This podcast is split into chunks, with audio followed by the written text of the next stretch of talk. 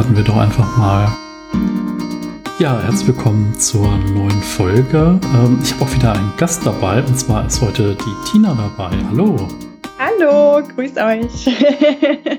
Hi. Ja, total spannend. Ähm, ich habe einfach mal spontan angefragt über, ich glaube, Instagram sogar. Mhm. Und äh, wir kennen uns ja da jetzt schon so ein bisschen drüber und schreiben auch ab und zu mal über Gott und die Welt oder Social Media Themen oder andere Dinge. Und äh, da habe ich gedacht, mhm. oh, das wäre bestimmt ein spannendes Gespräch. Ähm, vielleicht willst du ein bisschen was über dich sagen. So, wer bist du? Wo kommst du her? Was machst du so? Super gerne. Ich hoffe, du hast viel Zeit mitgebracht. Oh ja, habe ich. Ne? Spaß. Also, mein Name ist Tina. Ich ähm, bin meines Zeichens eigentlich ähm, ja studierte Chemikerin und habe mich dann aber nach ein paar Jahren Berufspraxis ähm, dazu entschieden gehabt und äh, das war jetzt im Prinzip ja auch schon der Türöffner, den du genannt hast, mich mit ähm, einer Online-Marketing-Agentur, die sich auf äh, Social-Media-Anwendungen ähm, spezialisiert hat, selbstständig zu machen. Und ähm, das war im Prinzip eigentlich auch so der Weg, wie wir beide uns jetzt so kennengelernt haben. Ne? Also über Instagram irgendwie ähm, einfach, weil mich das ganze Thema Minimalismus auch privat äh, immer mal so ein bisschen tangiert hatte. Da habe ich dir gefolgt, ich habe äh, euren Podcast damals gehört ähm, und irgendwann haben wir uns geschrieben und dann war das irgendwie so, hey, also es gibt so Menschen, mit denen bist du irgendwie sofort auf einer Wellenlänge. Ne? Das war, also ich fand es gruselig. Ich weiß nicht, wie es dir ging, aber also ich kenne ja. ich kenn so Momente ja. und äh, ich finde das dann immer total schön, ne, weil man dann irgendwie direkt keine Ahnung, es ist so ein bisschen gruselig, ne, weil man sich ja eigentlich gar nicht kennt und einfach nur diese ja. Verbindung Minimalismus hat erstmal. Und äh, wahrscheinlich wusstest du dann schon sehr, sehr viel mehr über mich, wie ich über dich, weil du irgendwie den Podcast gehört hast und äh, vielleicht so ein paar andere Dinge von mir mitbekommen hast. Aber ich finde das dann auch total schön, weil das dann einfach immer, es wird halt persönlicher dadurch, ne? Und das ist halt nochmal ganz anders wie äh, man einen Podcast auf und irgendjemand schreibt einen Kommentar. Es ist halt immer irgendjemand, der einen Kommentar schreibt, ne? Und das ist halt dann in dem Fall nicht irgendjemand, sondern eine Person und eine Person mit einer Biografie und von der man dann vielleicht auch weiß, was sie so macht. Aber ja. ganz oft ist ja so, dass man wenig über die Leute weiß, die einem dann auch wirklich folgen. Ja. Ja, logisch, ja. Gerade wenn du jetzt, ja, man hat einfach keine, keine bildliche Verknüpfung, ja. Also mir ging es ja wirklich so, ich, ich konnte euch ja in den ich konnte ja wirklich ganz, ganz tief äh, in die Themen oder in, in eure Gefühlswelt ein Stück weit auch mit, mit äh, eintauchen und davon lernen und hatte dadurch ja schon echt einen Vorsprung. Und ähm, ich finde aber, es ist ganz oft auch so, wenn du jetzt auf Instagram guckst, beispielsweise die Leute, die jetzt keine privaten Profile haben, allein die Tatsache, dass ich da draufgehen kann, ein bisschen stöbern kann, mal lesen kann, ne, was denken die so, was, wo halten die sich so auf, was machen die so in ihrem Leben, was sind so die Themen, die sie beschäftigen, Du hast einfach, finde ich, schon eine ganz andere Gesprächsbasis, wenn man das natürlich ernsthaftig ähm, gerne möchte und sich mit den Leuten auch wirklich austauschen möchte, ist auch klar. Ähm, aber ich kann schon auf einem ganz anderen Level einsteigen in ein Gespräch, als einfach nur zu sagen, hey yo, was machst denn du so?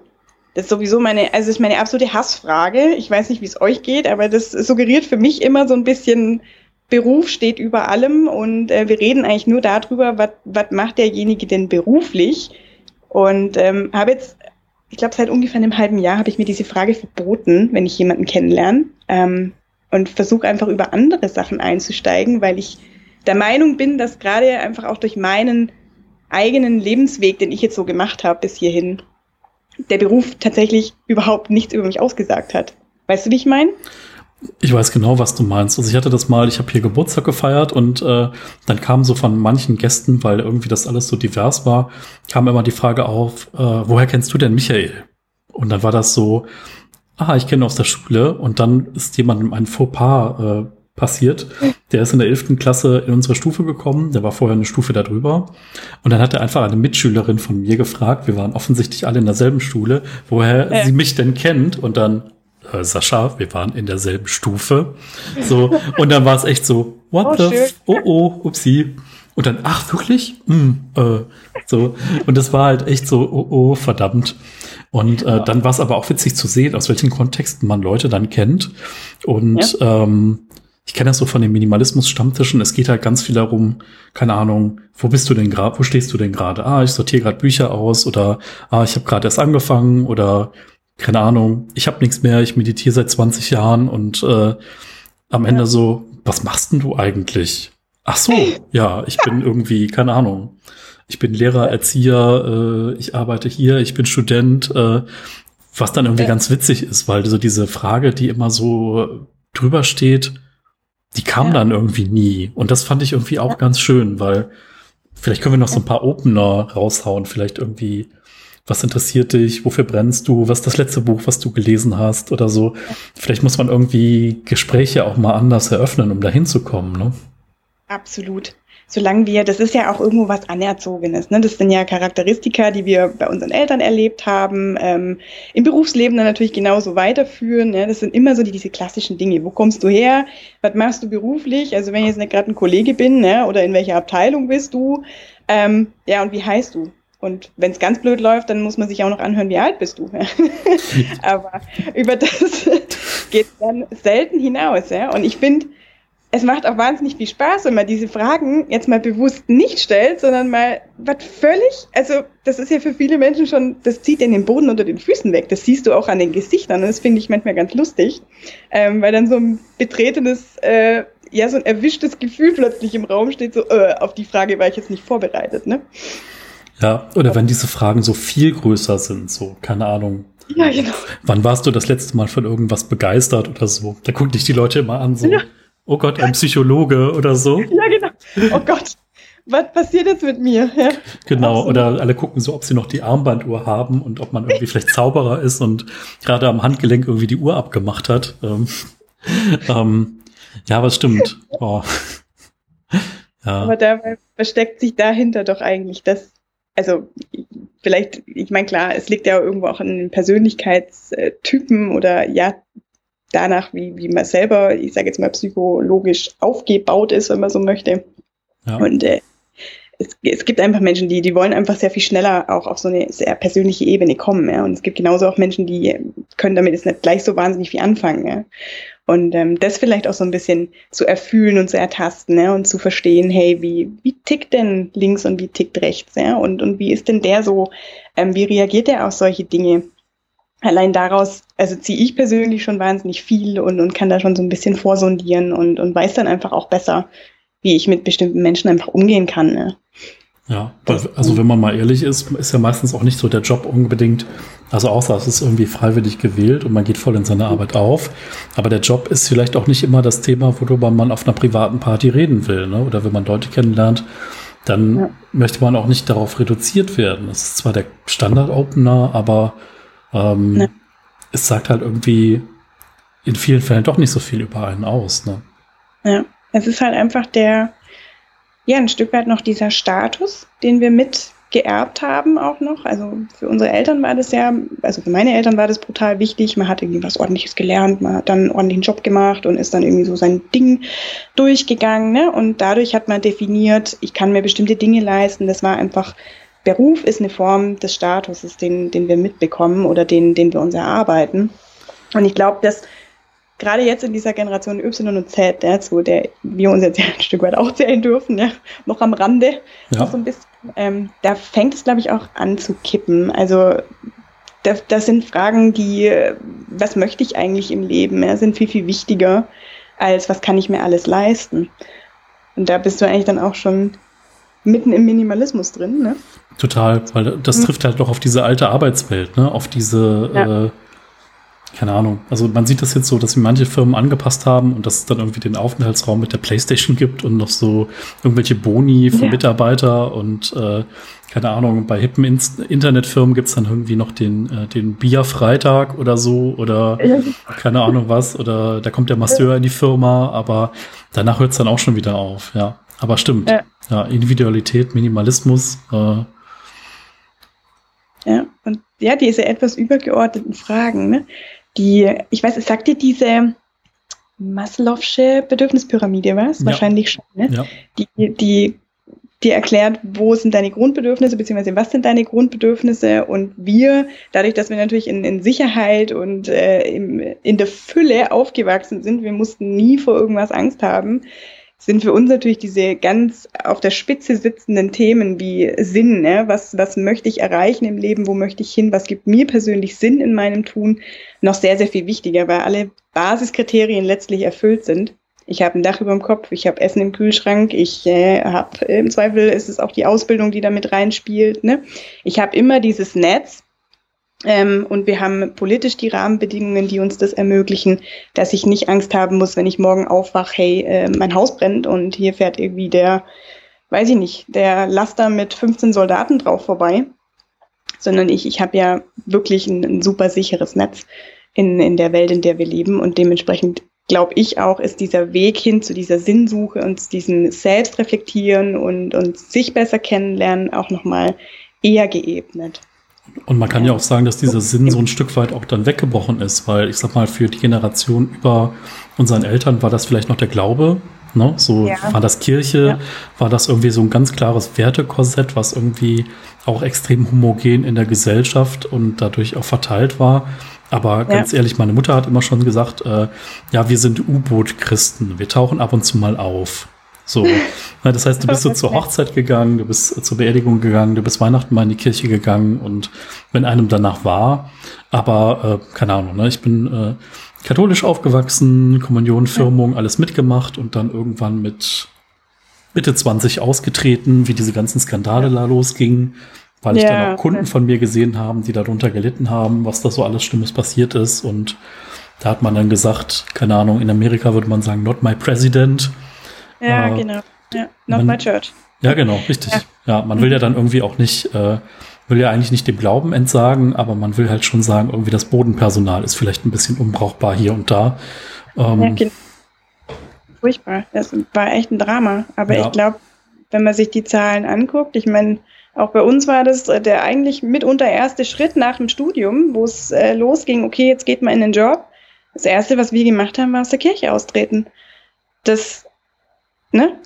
dieses Thema Glaube und, und ähm, Manifestation auch ein Stück weit in, in, in einer kirchlichen Institution ist einfach nicht mehr das Thema für uns gewesen. Ne? Wir, wir haben da tatsächlich unsere Sinnhaftigkeit oder unseren, unseren Rückhalt aus anderen Dingen gezogen. Das ist echt erstaunlich, was für ein Wandel sich da auch ein Stück weit.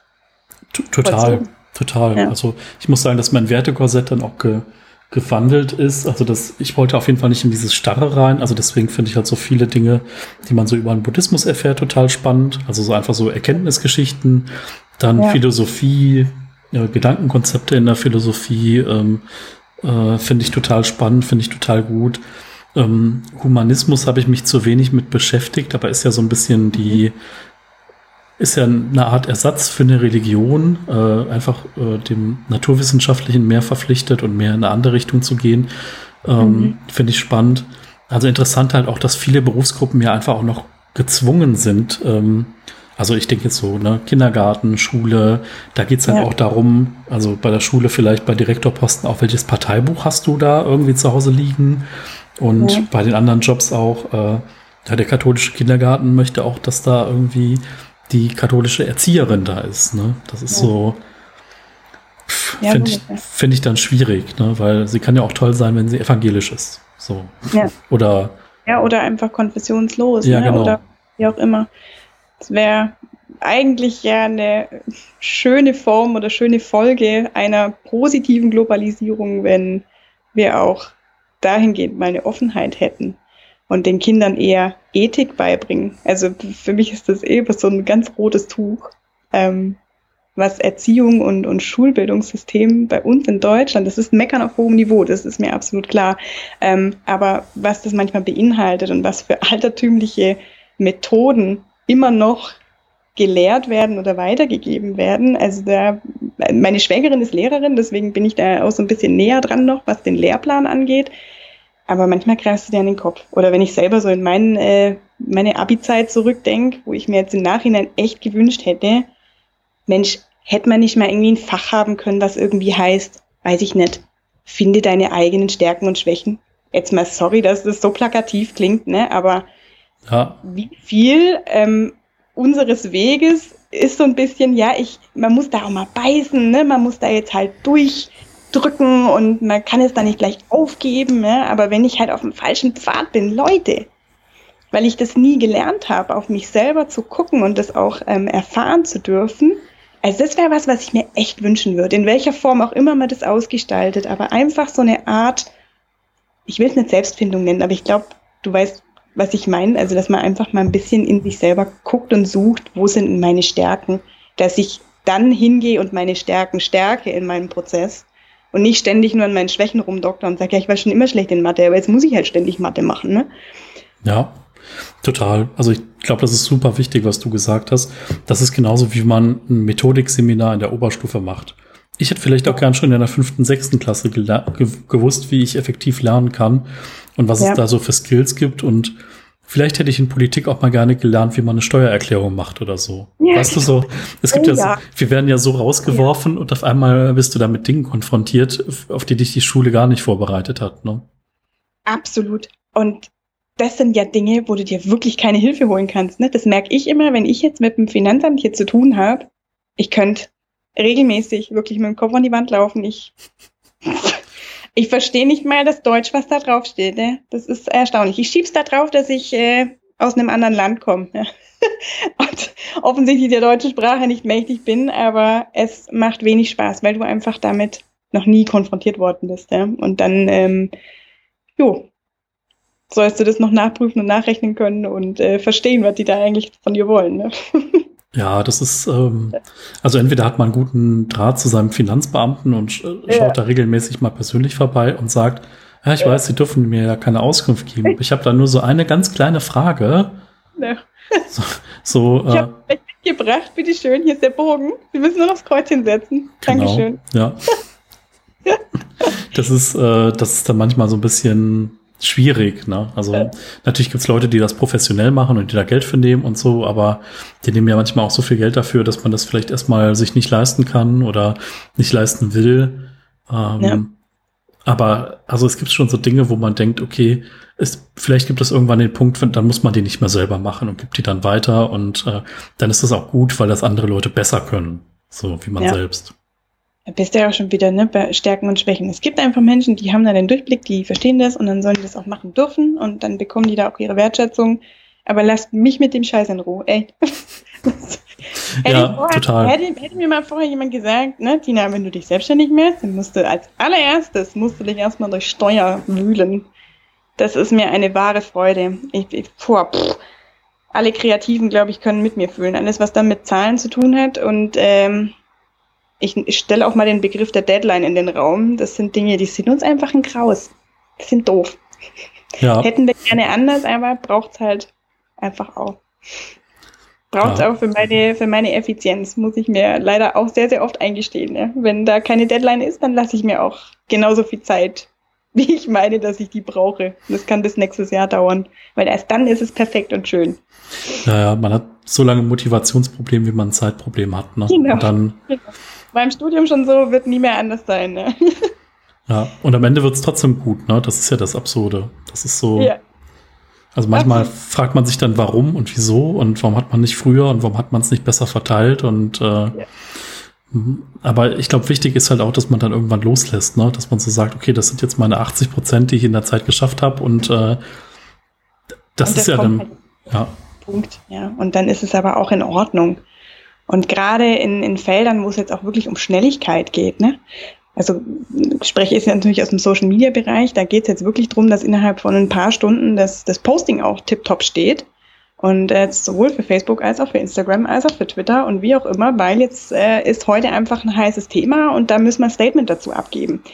Da kann ich jetzt hier nicht sitzen und 15 Stunden lang äh, dran rumfallen, ob die Schrift auf der richtigen Höhe sitzt. Obwohl ich das intrinsisch wahnsinnig gern tun würde, weil ich das perfekt haben möchte, weil ich der Meinung bin, dass das Auge Perfektion verdient.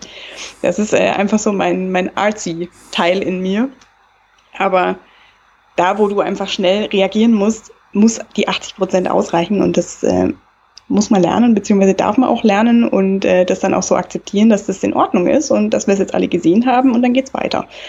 Und ähm, da geht's ja dann letztlich darum, dass die, die Message auch irgendwo draußen ist und ähm, ja, wir uns nicht wie an einem Kunstwerk da in den Kleinheiten oder Feinheiten verloren haben, sondern genau. Ja, ich glaube, manchmal ist es auch wichtiger, eine Stellung zu, be zu beziehen und was rauszugeben, anstatt das perfekt zu feilen. Ne? Weil das Schlimmste ist dann halt nichts dazu zu sagen, ist manchmal schlimmer wie was Unperfektes zu sagen. Ne? So. Absolut. Aber da haben ganz, ganz viele, also das merke ich jetzt bei meinen Kunden immer wahnsinnig Angst. Jetzt war ja gerade diese ganze Geschichte mit ähm, Hashtag Black Lives Matter und so weiter, der Blackout Tuesday vor zwei Wochen, ich weiß es jetzt gar nicht mehr, ich habe gar kein Zeitgefühl mehr. Corona sei Dank. Ähm, ja, aber auf jeden Fall war dann äh, die Angst, die, die jetzt schon was gesagt haben, ne, da ist ein riesen Shitstorm drunter entstanden. Und wenn ich das jetzt falsch formuliere, was machen wir denn dann?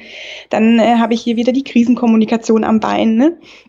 Aber dann, wie du sagst, sich zurückzuhalten und zu sagen, nee, ich äußere mich zu einem bestimmten Thema nicht einfach, weil ich Angst habe, dass ich es falsch mache, das erzeugt dann genau den äh, völlig kontraproduktiven Effekt, ja, dass ähm, genau das Gegenteil passiert und die Leute sich dann fragen, hey, äh, habt ihr dazu keine Meinung oder was kann ich denn von euch erwarten? Und gerade heute, wo wir in einem People-Jahrhundert sitzen, ja, wo es darum geht, wer verkauft mir etwas, wo ich das Vertrauen eben über genau solche PR-Maßnahmen, wenn man so möchte, ich möchte jetzt das nicht als PR-Maßnahme darstellen, aber das nicht dann auch zu nehmen und zu sagen, okay, jetzt kam der Ball, jetzt muss ich da irgendwo was draus machen. Und wenn das nicht 100% gegoren ist, weil ich halt auch nur ein Mensch bin, dann sorgt es auch nur für genau die Authentizität, schwieriges Wort, ähm, die ich ja letztlich auch gerade über solche Medien zeigen kann und zeigen möchte, um dieses Vertrauen zu meiner Kundschaft oder zu meinen potenziellen Kunden, Interessenten sukzessive aufzubauen. Und ähm, war, war, ein heißes, war ein heißes Eisen. Also muss ich ehrlich sagen. Da saß ich hier und haben wir erstmal diskutieren müssen, aber im Kreis, ja, weil die Angst einfach dann wie ein Damoklesschwert über den Köpfen schwebt, ja, obwohl Social Media letztlich die Plattform oder die Plattformen bildet, die, die genau solche schnellen Aktionen ja auch ermöglicht und wo es dir im Zweifel auch mal verziehen wird, wenn du da mal was falsch formuliert hast. Ja, das ist ja keine Pressemeldung ja. oder ein Blogbeitrag oder sowas, ne, was ein bisschen längeren Bestand hat und ähm, ja. ja also Angst ist Ratgeber. Ja, das stimmt. Also ich denke, es geht ja auch darum, im ersten Schritt erstmal nur zu zeigen, so, ich sehe dieses Thema und ich habe da eine Meinung zu. Ne? Und das ja. irgendwie, das irgendwie erstmal zu spielen, ist ja dann wichtig. Ich sag mal, die Diskussion, die jetzt aufkommt, ist ja viel, viel größer. Ich habe ja. mich jetzt ähm, im letzten Podcast auch darüber unterhalten, wie wichtig das einfach ist, äh, ähm, dass sowas bunter wird. Ne? Also dass man irgendwie ja. sein Feed bunter gestaltet, dass man sieht irgendwie, okay, äh, was weiß ich, Thema Nachhaltigkeit sind nur 90 Prozent Frauen unterwegs, Thema Minimalismus ist irgendwie auch nur von ganz vielen, ich sage es mal, Weißen besetzt. Ja. Und ja. Äh, ja, wo sind denn die anderen? Ist das der Algorithmus, der die wegblockt oder gibt's die nicht? Oder das ist einfach so, wo man dann denkt so, ah verdammt, ja stimmt. Wenn man mal so ja. drauf gestoßen wird, dann bringt das ja ganz viele Prozesse ins Rollen. Ne? Und man kann dann einfach mal irgendwie schauen, dass man dann äh, mal guckt, einfach mal aktiv noch mal was anderes zu konsumieren und aktiv noch mal was anderes sich anzuschauen. Absolut. Ja. Aber das ist ja auch spannend. Gerade bei Nachhaltigkeit, das ist 90 Prozent. Also so gefühlt, ne? Es war jetzt nicht gemessen, aber wenn man so schaut, so äh, wer hält so irgendwelche ja. Tipps und Tricks dahin oder wer zeigt dir den Rasierhobel oder so. Ähm, ja. Natürlich gibt's auch noch die ich habe das zuletzt aus Spaß gesagt. Ne? Früher waren die Minimalisten ja. die weißen, jüngeren Männer unter 40, die schon mal Geld verdient haben und die jetzt irgendwie sich abwenden oder die Studenten später. Ja. Und jetzt ist mhm. es halt irgendwie, ähm, jetzt ist der Minimalist äh, der, äh, der Mann mit der Deo-Creme, der Yoga macht und Stand-Up-Paddling. Weißt du, was ich meine? Irgendwie ja, ist so dieses, dieses Klischee, was ein Minimalist ist, ist jetzt auch noch mal bunter durchgemischt worden durch so Lohas ja. und andere Bewegungen und da spielt jetzt halt irgendwie Nachhaltigkeit und Yoga und Selbstentwicklung und alles Mögliche mit rein. Ja. Ähm, irgendwie mischen sich die Themen jetzt viel, viel mehr miteinander und es wird auch, werden auch falsche Annahmen getroffen, dass jeder Minimalist auch der Zero Wastler ist und äh, mhm. jeder Zero mhm. Wastler auch, äh, keine Ahnung, XY macht. Und dem ist ja in der Praxis gar nicht so. Auch wenn es Berührungspunkte gibt. Absolut. Und finde ich auch furchtbar, dass man immer, aber das, das ist einfach unser Gehirn, ne? Dieses mhm. Stereotypisieren, um uns das Denken zu vereinfachen, um gleich äh, vorselektieren zu können, gefährlich, nicht gefährlich, lebenswert, nicht lebenswert, wie auch immer.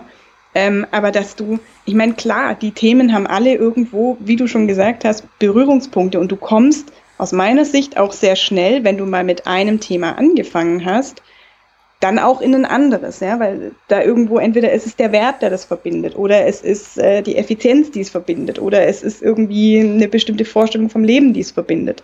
Aber dann herzugehen und zu sagen, ja, ne, das sind ja die, die haben nur drei Gabeln und äh, oder nur eine Gabel, sorry, und äh, ein Messer und schlafen auf dem Boden, machen Stand-up-Paddling und äh, gehen nur unverpackt einkaufen, finde ich schade, weil das automatisch ja auch suggeriert, das ist ja auch fällt auch ein Stück weit unter dieses Thema Othering. Ich bin das hier, ich mache alles richtig und so wie mein Leben läuft, ist prima. Und das, was alle anderen machen oder eben die Minimalisten oder die Zero Wasteler, ist ja alles Käse, mit will ich nichts zu tun haben und will ich jetzt auch ehrlich gesagt gar nicht reingehen. Ne? Das finde ich so schade, dass wir so stark abgrenzen, obwohl wir jetzt ja gerade eine Zeit durchlebt haben, wo es darum ging, zusammenzustehen ne? und, und mal wieder so ein bisschen Gesellschaft auch zu beleuchten. Was bedeutet denn Zusammenleben, Zusammenhalten? Wäre auch spannend zu wissen, ob sich dann diese Bilder jetzt auch ein Stück weit auflösen, weißt du? Ja, also ich glaube, die lösen sich nicht über Nacht auf. Ne? Ich glaube, man muss das dann leben und das muss sich irgendwie in den Alltag integrieren und das muss irgendwie alles entspannter werden. Ich muss ja. sagen, man muss mehr Berührungspunkte haben. Also ich hatte mal so Situationen mhm. mit meiner Mutter, dass die so auf eine junge Frau, die so einen Tunnel im Ohr hatte, nicht klargekommen ist an der Kasse und gesagt hat, oh, guck mal, die hat ja ein Loch im Ohr, das geht ja nicht mehr weg. Und da dachte ja. ich nur so, lauf einmal durch ja. Köln, du siehst halt 300 Leute, die so rumlaufen und für mich war es halt so Normalität. So. Ja.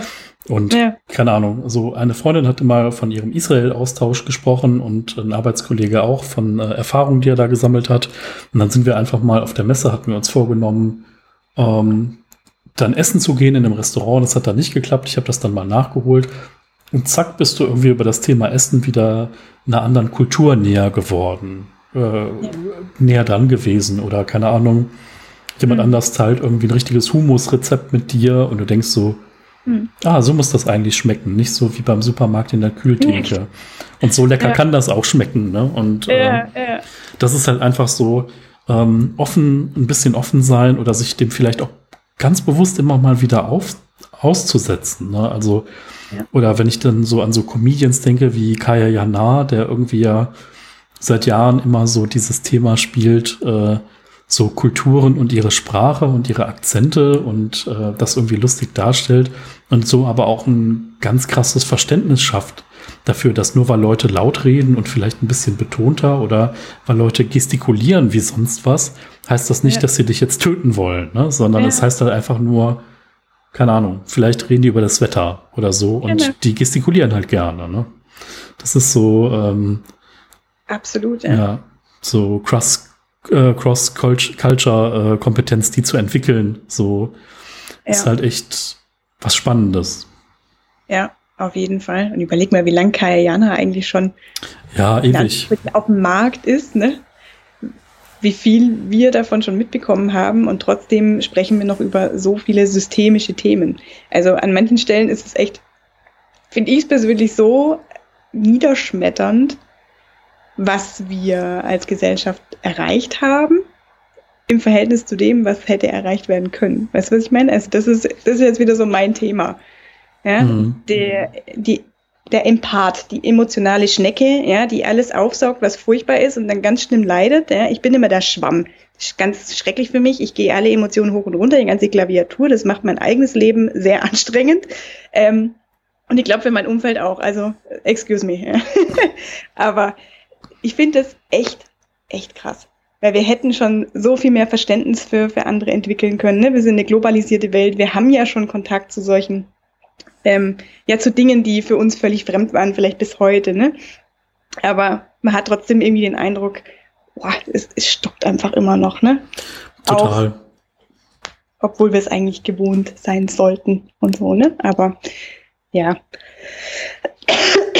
auch diese ganzen Dinge durch diese Corona-Zeit, ne, alles, was jetzt uns an tollen Dingen versprochen wird, wie die Welt besser ist, wie die Welt besser zusammen äh, zusammenwächst, mhm. jetzt in so einem Fall. Das ist das, was auf der einen Seite rüberkommt. Auf der anderen Seite wird sich über Hilfspakete gestritten. Äh, es werden ja. Patienten von anderen Ländern nicht aufgenommen. Die Euro-Grenzen werden nochmal dichter gemacht. Äh, auf einmal gibt's jetzt einen Dialog mit England, was irgendwie den Wirtschaftsaustausch angeht, weil sie jetzt gemerkt haben, oh, oh äh, mit dieser Pandemie und mit dieser Krise wäre halt irgendwie ganz gut, vielleicht noch an so drei Hilfstöpfe dran zu kommen. Ähm, ich glaube, also ich hoffe, dass so ein bisschen das Learning dabei ist, dass wir alle irgendwie mehr im selben Boot sitzen und dass wir uns gegenseitig mehr helfen müssen, alle. Ja. Egal welche Ideologie, welche Landesgrenze, welche Nationalität, sexuelle Orientierung und was es da noch für Unterschiede gibt, ähm, dass das irgendwie alles relativ bedeutungslos ist, wenn man mal so einer Pandemie oder anderen Dingen gegenübersteht. Ja. Ähm, ich hoffe, dass wir so ein bisschen was davon rüber retten können. Ich glaube, die jüngeren Generationen können das mehr ähm, die anderen sind halt noch in so Systemen verhaftet, die man halt auch von nicht von heute auf morgen ändern kann. Ne?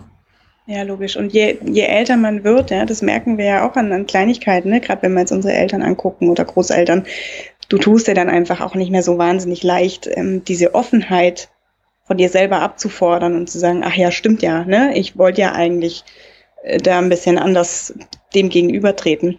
Das wird immer, du wirst, glaube ich, einfach ein bisschen verfahrener in deinen Verhaltensweisen. Je älter du wirst, desto eingeübter ist es einfach und desto schwerer wird es dann da auszubrechen. Deswegen hoffe ich schon auch, dass die jungen Jungs und Mädels, die jetzt auch nach uns kommen, das, und das sind ja auch wahnsinnig viele, die sich einsetzen für das, was sie gerne sehen möchten in dieser Welt. Und das finde ich unfassbar schön. Also als ich das erste Mal auf so einer Fridays for Future Demo war, das, da lief das Ganze ja schon eine ganze Weile und dann hat es für mich gerade gepasst. Ich bin in die Selbstständigkeit gehüpft und dachte mir, so, jetzt kann ich mir das mal rausnehmen, ja, jetzt gehe ich auch mal an so einem Freitag dahin, weil mir ist das Thema auch brutal wichtig.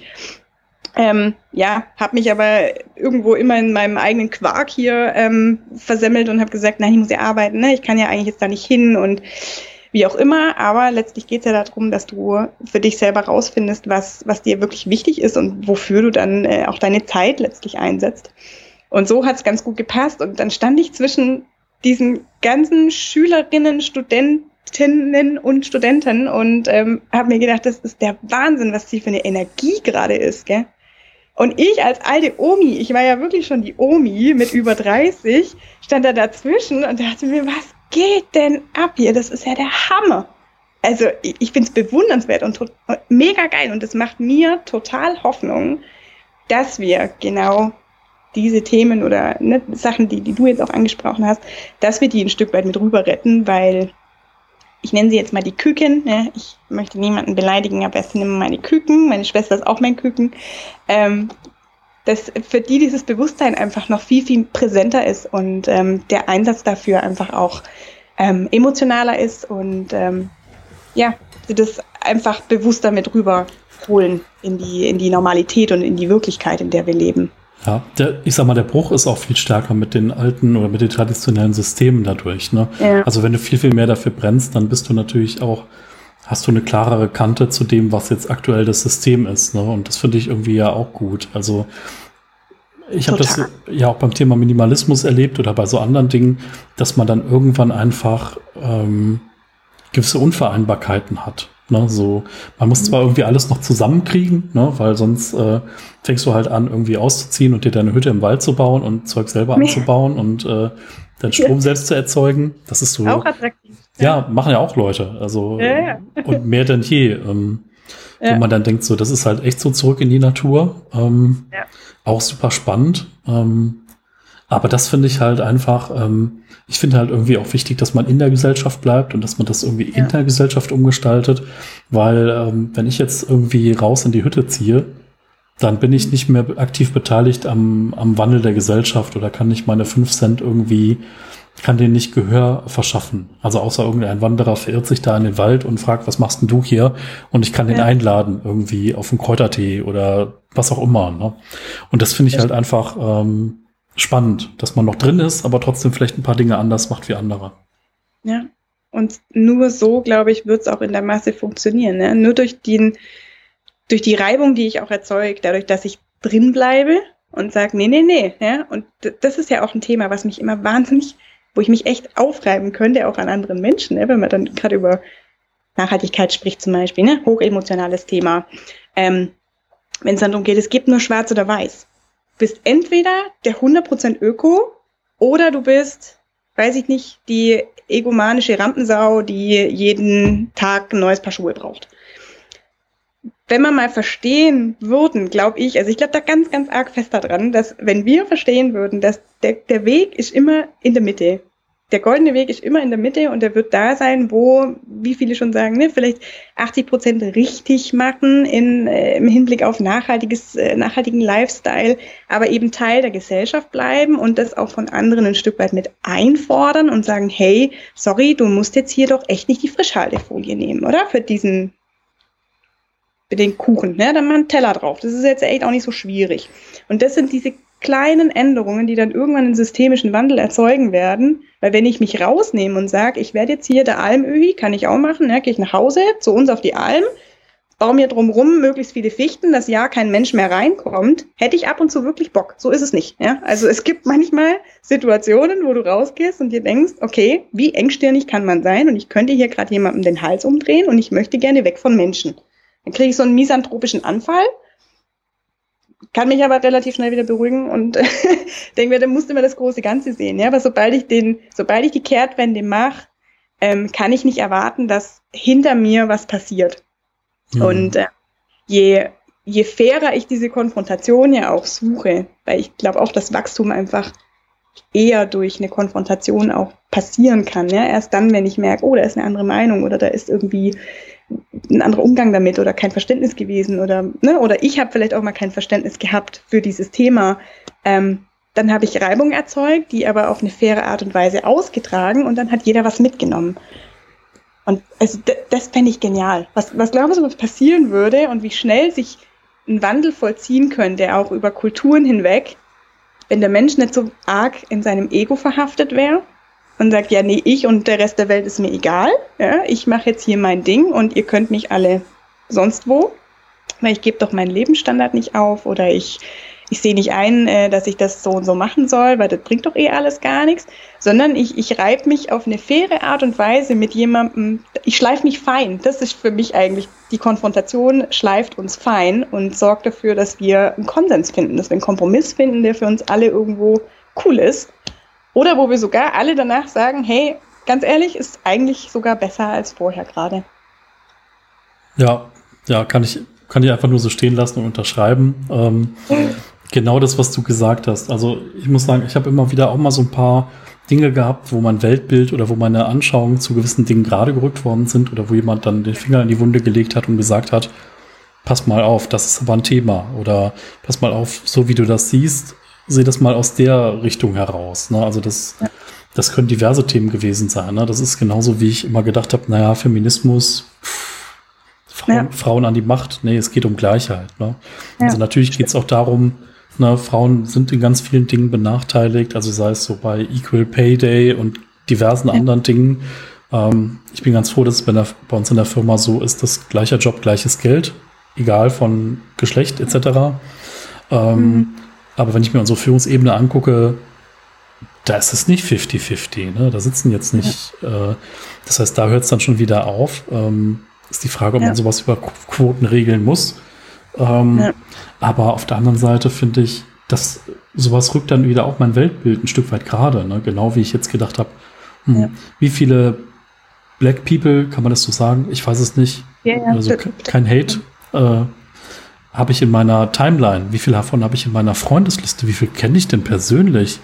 Und dann ja. habe ich nur gedacht so, wow, eine dicke Null, so ganz oft genau. in vielen Bereichen, wo man dann denkt so, damn. Ja, ja, so, wo sind die denn alle? So, war, ja gar nicht. War, war, ich jetzt, war ich jetzt der, der Punkt, Punkt, Punkt, der den nicht reingelassen hat, zum Beispiel, ja. ne?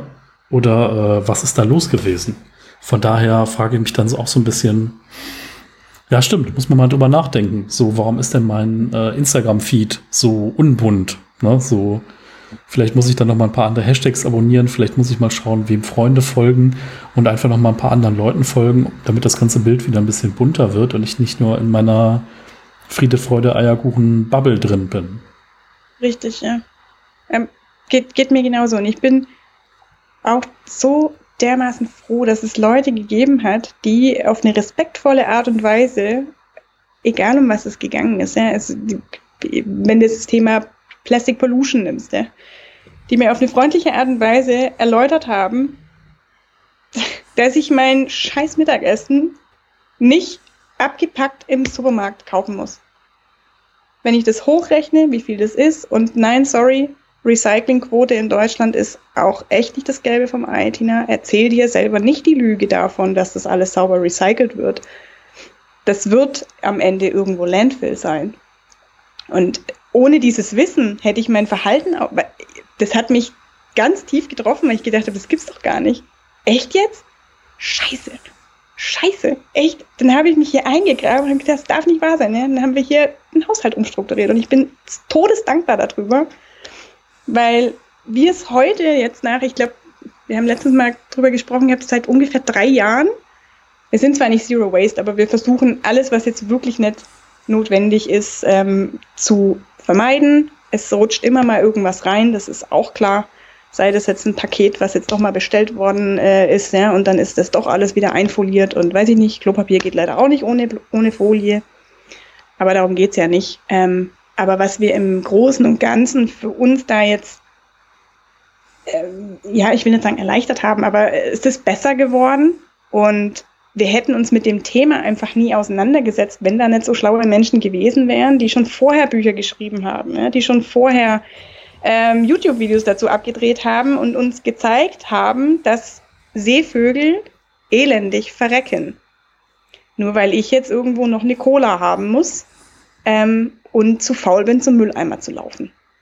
Also es ist tragisch, wenn man dann so seinen eigenen Werdegang anguckt und sich selber, also ich würde manchmal gern mit meinem jüngeren Ich reden. Ich glaube, ich würde ihr links und rechts eine reinhauen, sage ich dir auch ganz ehrlich. Aber in vielen Themen, wo ich mir echt denke, Tina, ja, greif da an den Kopf, ist das ja wohl echt nicht wahr, was du da gemacht hast. Aber solange es dir keiner sagt, hast du de facto einfach keine Chance, weil ohne den Zugang zu dem Wissen bleibst du in deiner Bubble und sagst dann, ja, wieso, hm. ist doch alles, ist doch alles schick gerade, oder? Mir geht's doch gut.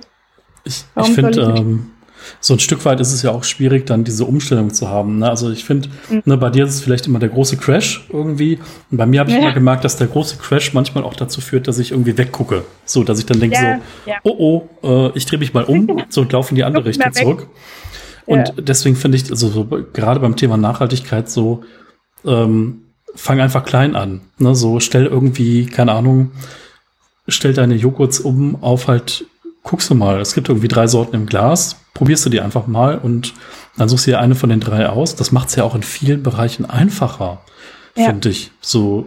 Absolut, ja. Also ich bin weit weg von Zero Waste, ähm, aber es gibt ein paar bewusste Entscheidungen, die ich da auch getroffen habe, ähm, ja. wo einfach mein Müll reduziert ist und wo ich halt äh, auf Dinge achte. Ähm, das klappt nicht immer, aber ich bin da auf jeden Fall schon mal besser unterwegs wie jemand, der sich da gar keine Gedanken drüber macht. Und ich finde, das ist halt irgendwie wichtig, dass du so kleine Dinge änderst und die dann aber in der Summe und über eine gewisse Zeit irgendwie auch ganz viel dann ändern. Ne? So wie du eben ja. gesagt hast, wenn das 80 Prozent machen oder wie jetzt der Gesetzgeber im Bereich Plastiktüten eingegriffen hat, so in einigen Ländern, da sieht ja. man mal, okay, was das für einen Impact hat, wenn der Gesetzgeber dann auch mal auf den Trichter kommt und wenn dann mal so Petitionen anschwellen und es halt nicht nur fünf Leute unterschreiben, sondern ich sag mal 50.000, 100.000 und das ja. halt in der Regelmäßigkeit, die wirklich äh, ein Gewicht hat, auch ein politisches Gewicht, äh, ist es halt echt gut. Ähm, und wenn dann da die Lobby auch nicht mehr durchgekommen ist und auch man mal endlich was verabschiedet hat, dann ja. sind das echt so diese Siege, die dann eigentlich auf dem, die man dann wirklich diesen Pionieren zuschreiben kann, die dann einfach diese Bewegung gestartet und bekannter gemacht haben und die einfach dazu geführt haben, dass ähm, da so ein Schneeball irgendwie den Berg runtergerollt ist, der immer größer geworden ist und dann irgendwann aber auch mal eingeschlagen ist. Absolut, ja. Absolut. Also ich klopfe den Leuten allen auf die Schulter. dass ich bin da wirklich unfassbar froh, weil das ist eigentlich, das ist ja immer der Witz daran. Das ist ja so eine, so ein Base-Kriterium, ne? dass wir unsere Welt so behandeln, dass wir vielleicht noch ein bisschen länger da sein können. Eigentlich könnte man von uns erwarten, das ist jetzt eigentlich nicht so schwer Aber offensichtlich war es im Zuge der Industrialisierung für uns extrem schwer, weil wir halt alles haben mussten und möglichst schnell und möglichst viel und am besten hier, weiß ich nicht, komplett durch die Decke. Ähm, ja, aber ich, wie gesagt, ich bin total dankbar, dass es diese Menschen gab und dass sie auch den Mund aufgemacht haben, das nicht für sich behalten haben und, wie wir vorhin hatten, in den Wald gegangen sind und sich unter Fichtenbäumen ein Häuschen eingerichtet haben und gesagt haben, hier, tschüss, ihr könnt machen, was ihr wollt wir bleiben jetzt einfach weit weg der, oder fernab der Zivilisation, weil uns das einfach so dermaßen ankekst. Ne? Sie haben sich hingestellt und haben gesagt, Leute, so geht's nicht und hat uns alle ein Stück weit weitergebracht. Ja? Das ist genau wie Fridays for Future. Ich meine, was gab's alles für Gegenbewegungen, was gab's für böse Sticker, was gab's für andere Dinge? Und ähm, manche Bewegungen brauchen halt einfach ein Gesicht. Ne? Das ist halt so, mhm. manche Dinge brauchen ein Gesicht, ähm, andere brauchen eine Stimme. Und ich muss sagen, es ist auch interessant, wie sich das entwickelt hat, also wie irgendwie auch der Respekt kam durch die Konsequenz. Also auch so Hambacher Forst oder so, mhm.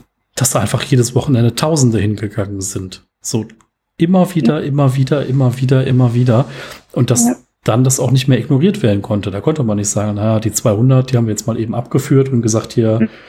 Landfriedensbruch oder was weiß ich, was für ein Quatschgrund man da angeben kann. Und äh, ja. da haben wir ein bisschen mit der Kettensäge rumgefuchtelt, dann sind die mal wieder schnell auseinandergelaufen. Ähm, ja. Und das ist halt echt faszinierend zu sehen. Also ich meine, wir sind in der Zeit äh, aufgewachsen, wo halt irgendwie diese Atomproteste und diese grünen Bewegung irgendwie eingeschlafen ist. Und mhm. man hat dann immer mal wieder was gesehen gegen Rassismus, dass da ganz viele in Deutschland aufgestanden sind, was ich großartig finde. Ähm, ja, da hat Köln auch so eine Historie, eine sehr, also eine sehr intensive Historie, was so der Kampf gegen rechts angeht. Ähm, also ich bin bei weitem nicht so extrem politisch, aber das ist halt so, ja, wenn da was ist, da muss man da hin. Punkt. So. Wenn man irgendwie ja. Zeit hat und wenn man keine hat, dann nimmt man sich die und äh, geht da einfach mal hin. Und dann hat man so Erfahrungen, ne, wie du jetzt mit Fridays for Future, dass man sagt so, ja, da ist irgendwie die Oma von nebenan und da ist irgendwie aber auch die Familie mit Kindern. Und mhm. man kommt einfach mal in ein Gespräch rein und man zeigt irgendwie, dass man da ist und dass man irgendwie mehr ist wie diese anderen komischen Leute, die Ansichten haben, die daneben sind. Und äh, ja. das ist einfach so eine Sache, das muss man einfach mal öfter machen. Ne? Und ähm, einfach ja, das, das sich mal trauen. Ne? Ja, klar. Und so wie es halt so wie es jedem möglich ist. Ne? Weil ich, ich finde es auch furchtbar, wenn, wenn mir jetzt jemand diktiert und sagt, hey, wenn du da nicht hingegangen bist, dann kannst du nicht sagen, dass du äh, das Thema wirklich ernsthaft angehen möchtest. Ne? Ja. Das äh, ist ja völlig egal, ob wir jetzt von Black Lives Matter oder von welchem Problem dieser Erde ever ähm, wir sprechen. Es fängt ja immer bei mir selber an. Bei dem, was ich hier zu Hause in meinen vier Wänden mit meinen wichtigsten Kontakten, Familienmitgliedern etc. pp. so anstelle, wie ich mich da verhalte, wo es keiner sieht. Weil, also ich finde es auch mal, ich will jetzt nichts Falsches sagen, gell, aber manchmal ist man sich ja auch nicht so ganz sicher, weißt du, ob es so diese äh, medienwirksamen, ich nenne sie jetzt mal Influencer, ob die sich da nur hinstellen, weißt du, und dann sagen, ja, hier, bla, das ist alles so super wichtig und zu Hause habe ich mir dann aber trotzdem fünf Magnum reingezogen. Hm. Ja, ich weiß genau, ähm, was du meinst. Also, ja. ich, ich glaube, keiner von uns darf sich jetzt äh, hier positionieren und ich natürlich auch nicht, ähm, zu sagen, ich bin jetzt hier der Gutmensch vorm Herrn, ja. Ähm, aber es kann jeder irgendwo das ein oder andere Thema finden, was vielleicht jetzt auch noch nicht so, so wahnsinnig politisch belegt ist, ja, wo man aber selber sagt, hey, ich merke da irgendwie, dass da was total schief läuft oder ich habe mich da eingelesen und irgendwie ist mir das total unangenehm und ich möchte das so auf gar keinen Fall weiterführen und ich bin auch der Meinung, dass andere Menschen das mal hören sollten und dann mal abwägen dürfen, ob sie das vielleicht genauso sehen oder ob sie sagen, hey, ist kompletter Käse. Ähm, aber jeder kann irgendein Thema finden, für das er dann auch aufsteht und ähm, ja, da irgendwo was für, für oder auf dieser Welt hinterlässt. Ich glaube, darum geht's ja auch ein Stück weit, ne? dass, dass wir irgendwas hier lassen, was die, jetzt bin ich esoterisch, das tut mir wahnsinnig leid. Ich habe zu viel Laura Melina Seiler, glaube ich, gehört. Aber ich finde den uh, Gedanken wahnsinnig schön. Ich glaube, darüber müssen wir dann auch noch mal reden. Aber ich finde den Gedanken so, so wahnsinnig schön, weißt du, dass du etwas besser hin oder in einem Zustand hinterlässt, der besser ist, als du ihn vorgefunden hast. Das fände ich wahnsinnig schön, wenn ich irgendwann dann, ähm, ich hoffe, ich werde sehr, sehr alt, ja, und ich werde so eine richtige, eine richtig coole Omi und ich sitze dann auf meiner Hollywood-Schaukel und dann äh, gehe ich so mein Leben im Kopf durch und denke so, boah, ich habe irgendwie, weiß ich nicht, drei coole Kinder erzogen, ähm, die sind ihren Weg gegangen, ähm, die sind für ihr Zeug eingestanden, was, die, was ihnen wichtig war und die äh, haben eben nicht alles mit Eistüten vollgepflastert und mit Einwegmasken, ja, sondern die haben äh, versucht, die Welt einfach ein Stück weit besser zu hinterlassen. Ich habe auch versucht, die Welt besser zu hinterlassen, als ich sie vorgefunden habe. Das, das ist so ein bisschen das, was mich auch antreibt, muss ich ehrlich sagen. Die, allein der Gedanke zu wissen, ich habe hinter mir aufgeräumt. Das klingt jetzt ein bisschen scheiße, gell? Ich sehe es an deinem Gesicht. Nee, also so, also, nee, würde ich nicht sagen. Also ich glaube, dass die Gefahr ist einfach immer, mh, mm, so wie du gesagt hast, bei manchen Influencer denkt man, das ist so ein bisschen inszeniert. Ne? Und ich glaube, das, das Problem ist halt, wenn man dann ähm, viele Dinge hat man einfach schon zu oft gehört, ne? gewisse Worthülsen, gewisse Formulierungen und so. Und ich glaube, es kommt halt wirklich darauf an, wie man das Ganze ausgestaltet, wie man das für sich selbst umsetzt. Das ist genau wie, keine Ahnung, in der Kindererziehung, ne, die heiße Herdplatte. Jeder weiß, dass die heiß ist, jeder weiß, dass es falsch ist, aber jeder muss drauf fassen. Weißt ja. du, jeder muss ja. drauf fassen. Und das ist einfach so dieses klare Bild jeder muss das für sich ausgestalten, diese Themen. Ne? Und auch wenn man irgendwie ja. dann einen Konsens hat oder so, dann ähm, geht jeder da noch mal anders mit um und jeder bezieht anders Position. Und das ist ja das Tolle, dass du deine Individualität da einfach auch mit einspielen lässt und sagst, okay, ähm, vielleicht bin ich da noch nicht so weit, aber vielleicht ist das ja irgendwie mein Thema, so wie ich irgendwie noch, äh, obwohl ich den Blog äh, 2011 gestartet habe, jetzt äh, im neunten Jahr irgendwie immer noch über Minimalismus rede, so was auch irgendwie völlig absurd ist, dass das einen so lange nicht loslässt. Hm, also es ja, sind viele andere ja. Themen dazugekommen, aber ich glaube, ja. wichtig ist so das individuelle Ding. Und ich glaube, so Influencer können halt einfach, die können so ein Meinungsverstärker sein oder so ein Multiplikator, dass sie einfach so eine Message raushauen. Ähm, und es ist mir dann auch ein Stück weit egal, ob sie das aus PR-Gründen machen. Also es ist mir nicht egal, wenn ich den Personen folge und wenn ich denke, dass die real sind oder äh, halt ne, ja. authentisch, dann ist es mir nicht ja. egal. So, ähm, aber es gibt so viele Dinge, keine Ahnung. Zuletzt habe ich ein Foto gefunden von mir in so einer Adidas Trainingsjacke. Das ist keine Werbung für Adidas. Es gibt auch andere Sportmarkenfirmen mhm. wie Puma etc. Ne? Trigema. ähm, äh, aber da hatte ich, ein, da hatte ich so eine Trainingsjacke an und ich hatte ein Tigerbaby auf dem Schoß. Und es gibt ein Polaroid von mir mit einem Tigerbaby. Ich weiß gar ja? nicht, ob es heute noch in Deutschland einen Zirkus gibt, der Tiere hat. Äh, äh, ich glaube, ne, Roncalli hat sich irgendwann äh, dann auch mal von den Tieren verabschiedet und ja, äh, okay. dann war man das erste Mal bei Flickflack und hat gesehen, so, boah, Akrobatik und so. Man braucht keine Tiere mehr, so. Oder ja. ähm, war in irgendwelchen ja. Musicals und hat da auch äh, keine Tiere aus dem Zirkus vermisst. Und dann denkt man sich so, okay, es geht immer weiter. Ne? Und auch wenn man das, früher gab es ja gar kein Bewusstsein, ne? früher waren irgendwie Tiere im, Zoo, im Zirkus drin. Ne? Ja, das war irgendwie, stimmt. da hast du dir gar keine Gedanken gemacht, dass diese, diese Pferdchen da immer nur auf ihren drei Metern stehen und irgendwie von Show zu Show und auch nicht toll und artgerecht gehalten werden. Aber mhm. das, mittlerweile gibt's ja da echt auch ganz klare Positionen gegen Zoos, gegen diverse andere Dinge, wo man dann ja. denkt so, wow, also wie wir klein waren, das gab's nicht. Ne? Ja, genau. Er erschreckenderweise, ja. Ja. Hm. Also ähm, mein Opa ja. hat mir noch von, äh, mein Opa hat, hat noch die Zeit mitgemacht, äh, wie es im Kölner Zoo äh, nicht nur die Tier, sondern auch die Menschenschau gab, ne? wie es dann so ein kleines ja. Indianerdorf ja. im Zug gab, im, im Zoo gab und wo man sich dann echt angucken konnte, wie die Werkzeuge hergestellt haben oder so. Oder wie äh, der, der kleine Affe geraucht, Kette geraucht hat und äh, Fahrrad gefahren ist und dressiert worden ist mit mhm. ich sag mal, bestimmt keinen schönen Methoden. Ähm, ja. Wo man ja. dann echt denkt, ja, das hat damals so dazugehört und das war damals ganz normal. Und wenn man sich das heute anguckt, so aus der Retroperspektive, denkt man ja. nur, ach du Scheiße, was denn da passiert? Ne? So. Ja. so absurd, gell? Und das ist noch nicht so lange her. Ja. Das ist halt, uh, also mir wird mir wird's da immer so ein bisschen, uh, ein bisschen Gänsehaut auf eine negative Art. Müssen wir schnell ein anderes Thema anschneiden, weil sonst fange ich an zu weinen. Ne? Oh Gott, ja. Dann lass uns mal schnell irgendwie. Nein, äh, nein, um Gottes Willen. Wahrscheinlich hast du noch genug Toilettenpapier da, ne? Aus der Corona-Zeit. So. Du könntest ruhig anfangen zu weinen, weil dein, dein Raum noch voll ist mit Toilettenpapier oder so. ja, genau. okay. Also, das war aber auch so ein. Ich, das hat ja auch keiner verstanden, oder? Also, ich weiß auch nicht, wer bei uns das Klopapier leer gekauft hat, weil ich kenne hier ja Hinz und Kunst.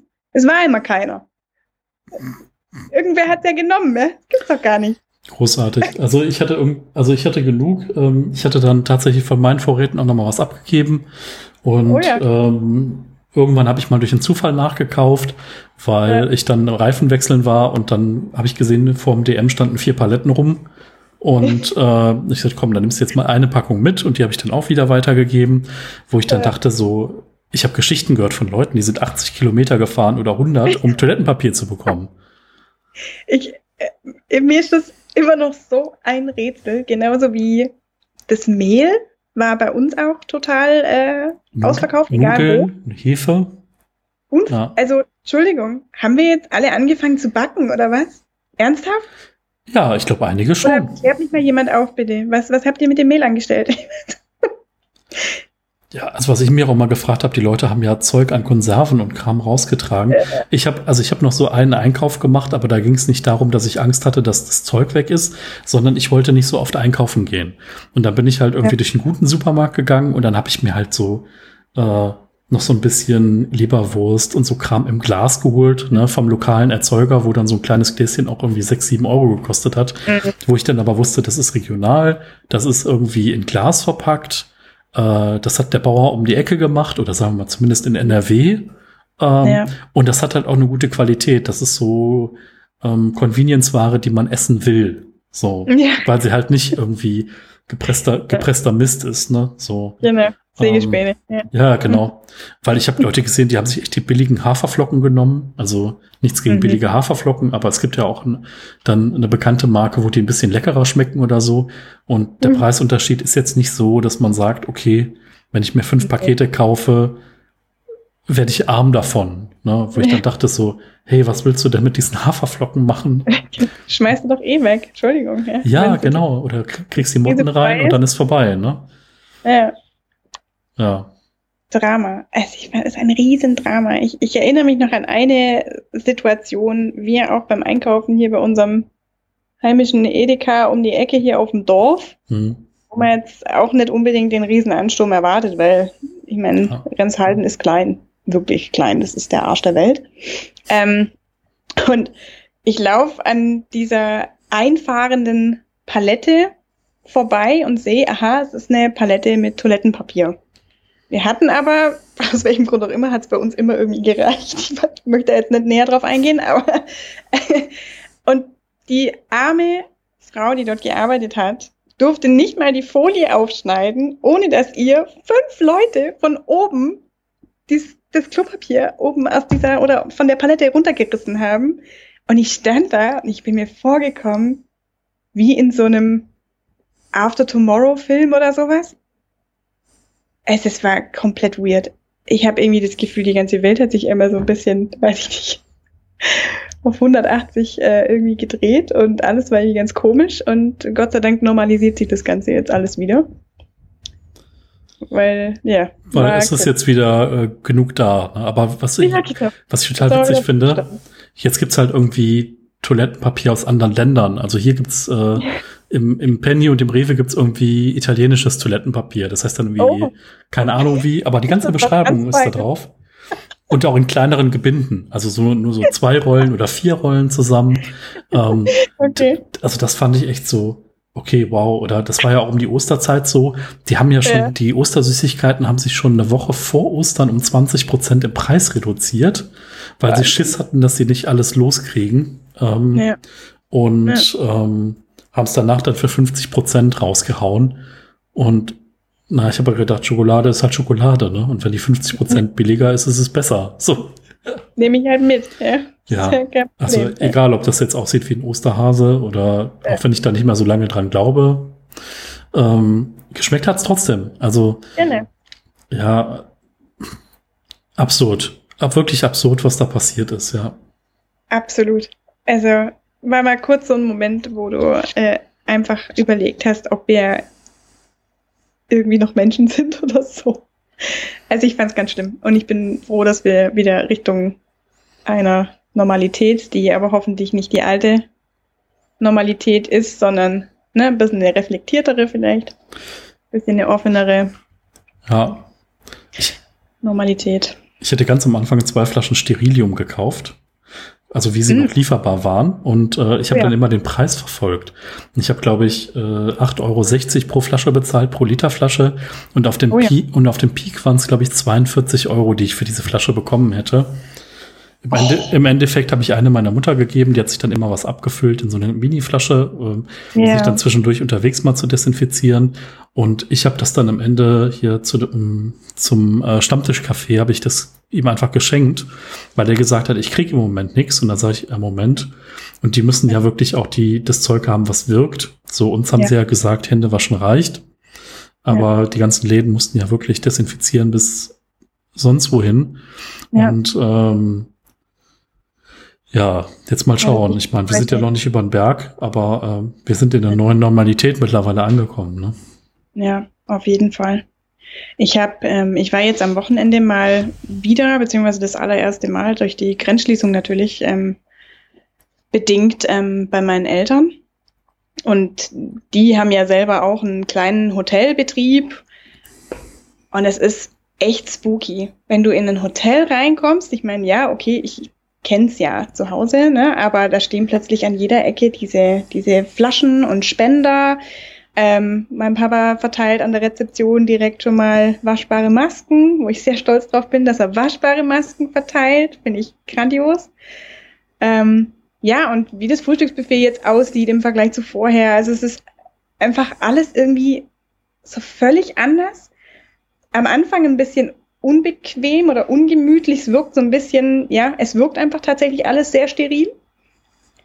Aber man gewöhnt sich dran und ähm, ich glaube, gerade den Hoteliers und Gastronomen ganz allgemein ist jetzt natürlich in allererster Linie mal geholfen, dass geöffnet werden darf und Leute wie du und ich jetzt auch mal wieder einen Kaffee trinken gehen und Geld da lassen, weil das war, also es gibt Branchen, die, die leiden immer noch extrem. Und das das mit anzuschauen, auch wenn du das natürlich irgendwo ähm, aus dem familiären Hintergrund noch mitbekommst, natürlich nochmal eine Spur doofer, ja, weil du irgendwie das Gefühl hast, du möchtest gerne irgendwie was helfen, ja, aber es, es hilft jetzt einfach wirklich gar nichts, außer dass wir wieder langsam Richtung Normalität laufen dürfen und ähm, wieder Buchungen da sind und, und Tische belegt sind und so weiter, ne? Aber ja. Also man muss ja einfach sehen, durch die Abstands, ähm, durch diese Abstandsregeln, die ja nach wie vor noch gelten und die Beschränkungen, die es gibt, äh, kommt man halt auch nie auf so einen 100% Umsatz, wie der mal da war. Ne? Und so eine, so eine gewisse Auslastung muss ja auch gegeben sein. Also nur weil jetzt wieder teilweise geöffnet ist, heißt das noch lange nicht, dass diese ganzen Betriebe überleben. Ne? Also ja. so, ich denke da an irgendwelche Familienbetriebe, keine Ahnung, der Grieche um die Ecke. Das ist so mein Lieblingsbeispiel, weil man immer ja. das Gefühl hat, dass alle, die da bedienen, irgendwie eine Familie sind. Ja. Und dass sie alle im selben Haus wohnen und überhaupt, und das ist da von der, äh, wenn man sich die Preise des Essens anguckt, dass da mhm. irgendwie die Decke irgendwie sehr gering ist, was das Finanzielle angeht. Ja. Und wenn man dann denkt, so, ja, okay, da darf jetzt nur noch die Hälfte sitzen, die haben es halt auch über die Masse gemacht, die haben es über die Masse finanziert.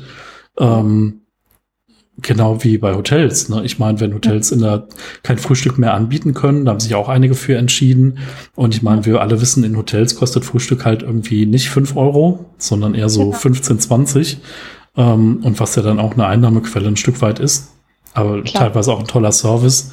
Ähm, Klar. Ja. Das fehlt am Ende eben. Ja. Und es wird mhm. nicht nachgeholt. Ne? Es ist ja jetzt nicht so, dass wir sagen, okay, der Urlaub ist ja. jetzt alles in den Herbst gewandert und wir geben jetzt genauso viel im Herbst aus wie ähm, ja. den Rest des Jahres. Ne? Das ist absolut. Ja.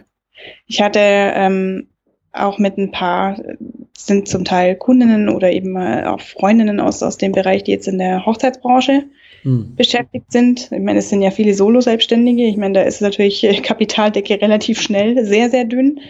Ähm, ich meine, es ist leider wirklich so. Das heißt jetzt nicht, dass wir das Jahr im Prinzip auf äh, jetzt wegen mir September, Oktober, November noch eindampfen können und sagen, okay, das war dann 2020 und ich habe zwar ein paar weniger Buchungen gehabt, aber ich hatte Buchungen, sondern das fließt jetzt alles auf 2021, inklusive der eigentlich schon auch schon natürlich vorgebuchten Dinge für 2021. Das heißt, es sind zwei Jahre, die in einem stattfinden werden, wenn es blöd läuft. Ähm, geschweige denn, dass du die Termine natürlich, du kannst dich ja nicht zweiteilen, du kannst den Termin dann halt nur einmal anbieten. Und ähm, die kalkulieren jetzt einfach damit, dass sie sagen, hey, dieses Jahr kannst du im Prinzip einmal komplett durchstreichen und 21 fange ich wieder an, in eine Normalität zu gehen.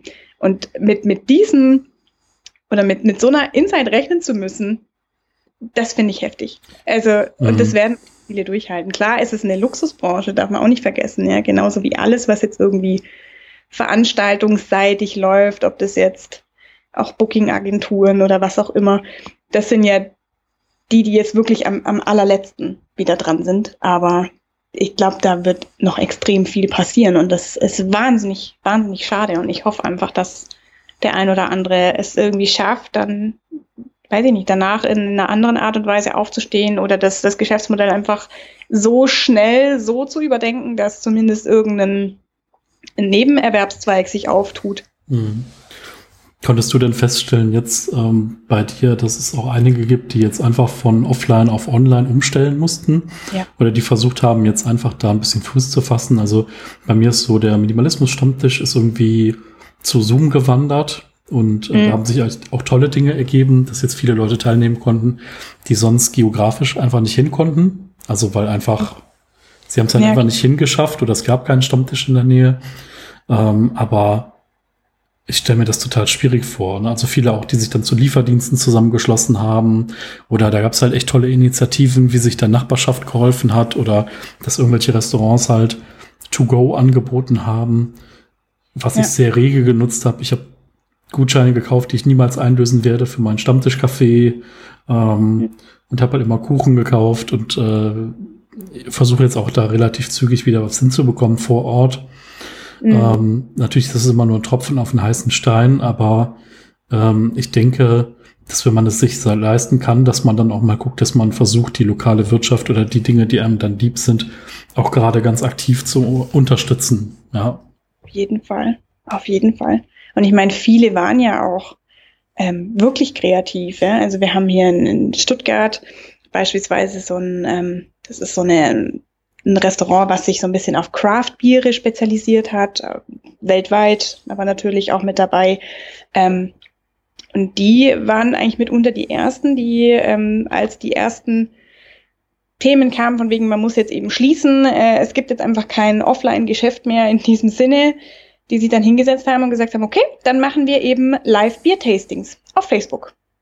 Kann jeder hier mit PayPal bezahlen und äh, bekommt es im Prinzip geliefert. Also es gab schon, finde ich, sehr, sehr clevere Beispiele, die auch Social Media dann für sich so umgemünzt haben, dass sie zumindest einen Teil dieses Ausfalls irgendwo kompensieren konnten. Mhm. Und, ähm, aber ja, die meisten ähm, tatsächlich im Gastrobereich. Bei Veranstaltungen ganz allgemein sage ich ja klar, wie, wie, willst du das jetzt irgendwie auf, auf Social Media oder auf sonst irgendeine Anwendung äh, ummünzen? Da wird es dann schwierig. Aber ich hatte schon auch den Eindruck, dass viele Unternehmer und Unternehmerinnen einfach durch diese, durch diese äußere Gegebenheit, die jetzt einfach da war, und man hatte keinen, keinen Exit-Plan oder irgendwas. Ja? Das, was man eigentlich jedem Selbstständigen oder jedem, der gründet, irgendwo nahelegt, zu sagen, überleg dir mal, wenn Fall XYZ auftritt, was gedenkst du dann zu tun? Ja? Das musst du dir am Anfang einfach einmal sauber überlegen, damit du auch nicht ständig in dieser Gedankenspirale drin hängst äh, und jeden, jede Nacht aufwachst und denkst, oh Gott, äh, was mache ich denn, wenn morgen, weiß ich nicht, äh, das passiert und wenn übermorgen äh, kommen keine Gäste und dann greift meine Werbung nicht oder es ist ja völlig egal. Ähm, aber dass du dich im Prinzip einmal ganz am Anfang hinsetzt und sagst, es könnte passieren, dass es ein Szenario 1 gibt. Da reagiere ich dann wie folgt drauf. Dafür habe ich dann irgendwelche Rücklagen oder wie auch immer. Klar ist äh, sowas wie Corona ist natürlich so viel extremer. Darauf kannst du dich äh, auch, was Ersparnisse angeht, überhaupt nicht vorbereiten. Das ist nicht die Frage. Ne? Aber es ist ja manchmal auch so ein bisschen ein, ein Mindset-Thema und die Frage, schaffe ich es dann in der Kürze der Zeit, wenn etwas passiert, wenn etwas Unvorhergesehenes kommt, schaffe ich es dann überhaupt, mindsetseitig so aufgestellt zu sein, zu sagen, okay, kurz durchatmen und jetzt gehen wir mal wirklich ins Kreative und überlegen, können wir Workshops anbieten, die irgendwie online sind? Können wir, was könnten wir denn alles rausholen aus unserem Geschäftsmodell, was man vielleicht irgendwie noch anders vermarkten kann, was man irgendwie noch, ja, über einen anderen Zweig, der dann vielleicht nicht betroffen ist, ähm, noch verkaufen kann? Und äh, da ist eben wieder das Thema Deadline, ne? Plötzlich kam's und plötzlich hattest du auch das Gefühl, ganz viele wurden kreativ. Und das auf der einen Seite ist es natürlich total bedauerlich, dass das alles passiert ist, aber ich habe so viele Beispiele auch gesehen, jetzt auch im Freundes- und Bekanntenkreis, die so tolle Ideen hatten, die wären vorher nie auf diese Idee gekommen. Und ich glaube auch, dass wenn jetzt gerade dieses ganze Corona-Thema einmal äh, zumindest in großen oder weiten Teilen überlebt wurde von uns allen, ähm, dass sich dadurch auch ein Stück weit Zusatzgeschäft eröffnen kann. Ne? Also gerade Lieferservice kenne ja. ich jetzt hier bei uns äh, um die Ecke, die auch so ein, ich meine, gut, das war jetzt ja nicht unbedingt die kreativste Leistung, die man haben kann, aber es war schon für den Prozess, war es was Kreatives, es musste was Neues her. Ähm, und die bin ich fest überzeugt, dass die zusätzlich zum eigentlichen Tagesgeschäft jetzt so einen Lieferservice noch mit anbieten können, um dann zu sagen, hey, Mittagessen für Firmen, ja, das kommt, da kommt dann mittags der Lieferant und bringt dann nochmal 20 Päckchen vorbei. Ich meine, das ist ja auch nochmal Geschäft, was ich mir vielleicht dann als Rücklage mit aufbauen kann für einen Fall X, wo ich sagen kann, hey, damit habe ich mir jetzt dann vielleicht noch mal irgendwo ein Polster nebenher mit erarbeitet. Ähm, genau, und es wäre vorher einfach so nicht denkbar gewesen. Ja? Da hätte keiner einen Fahrer eingestellt, es hätte keiner ähm, sich überlegt, irgendwelche Lunchboxen zu bestellen. Ja? Man hätte gesagt, wieso? Restaurant läuft doch, was ist denn dein Problem? Ja. ja. Und ein Stück weit finde ich diese Kreativität, die jetzt durch diese Situation auch erwachsen ist, wahnsinnig spannend, ja. Also das, das zu beobachten und, und erzählt zu bekommen, ne, wie die Gedanken da waren und was sie sich dann alles überlegt haben, finde ich unfassbar toll. Also hilft einem ja auch irgendwo wieder was zu lernen, oder? Und wie andere mit einer Situation umgegangen sind, was sie daraus gemacht haben. Auf jeden also Fall. Also einfach dieses Potenzial zu sehen, ne, was da irgendwie die ganzen Jahre rumlag, ne? Und ähm, ja. wie das jetzt auch genutzt wird und ähm, wie viele Leute jetzt auch kalt in diese Online-Geschichte reingeworfen worden sind und dann einfach ein Stück weit ähm, ja, dann ein bisschen ja. was dann auch tun konnten, ne? Also in dieser, in dieser Online-Welt, obwohl sie da vorher vielleicht gedacht haben, naja, das ist jetzt vielleicht nicht so das Riesending, ne? Ähm, ja. Und jetzt gemerkt haben, okay, jetzt hat ihnen das aber gerade vielleicht noch mal so 20 Prozent Umsatz gebracht, wo vorher null gewesen wäre, ne? Richtig, ja. Also ich meine, ja, in so eine Kalkulation muss ich auch ehrlich sein, ähm, von einem Gastronom oder einem Hotelier möchte ich auch so tief gar nicht reinschauen.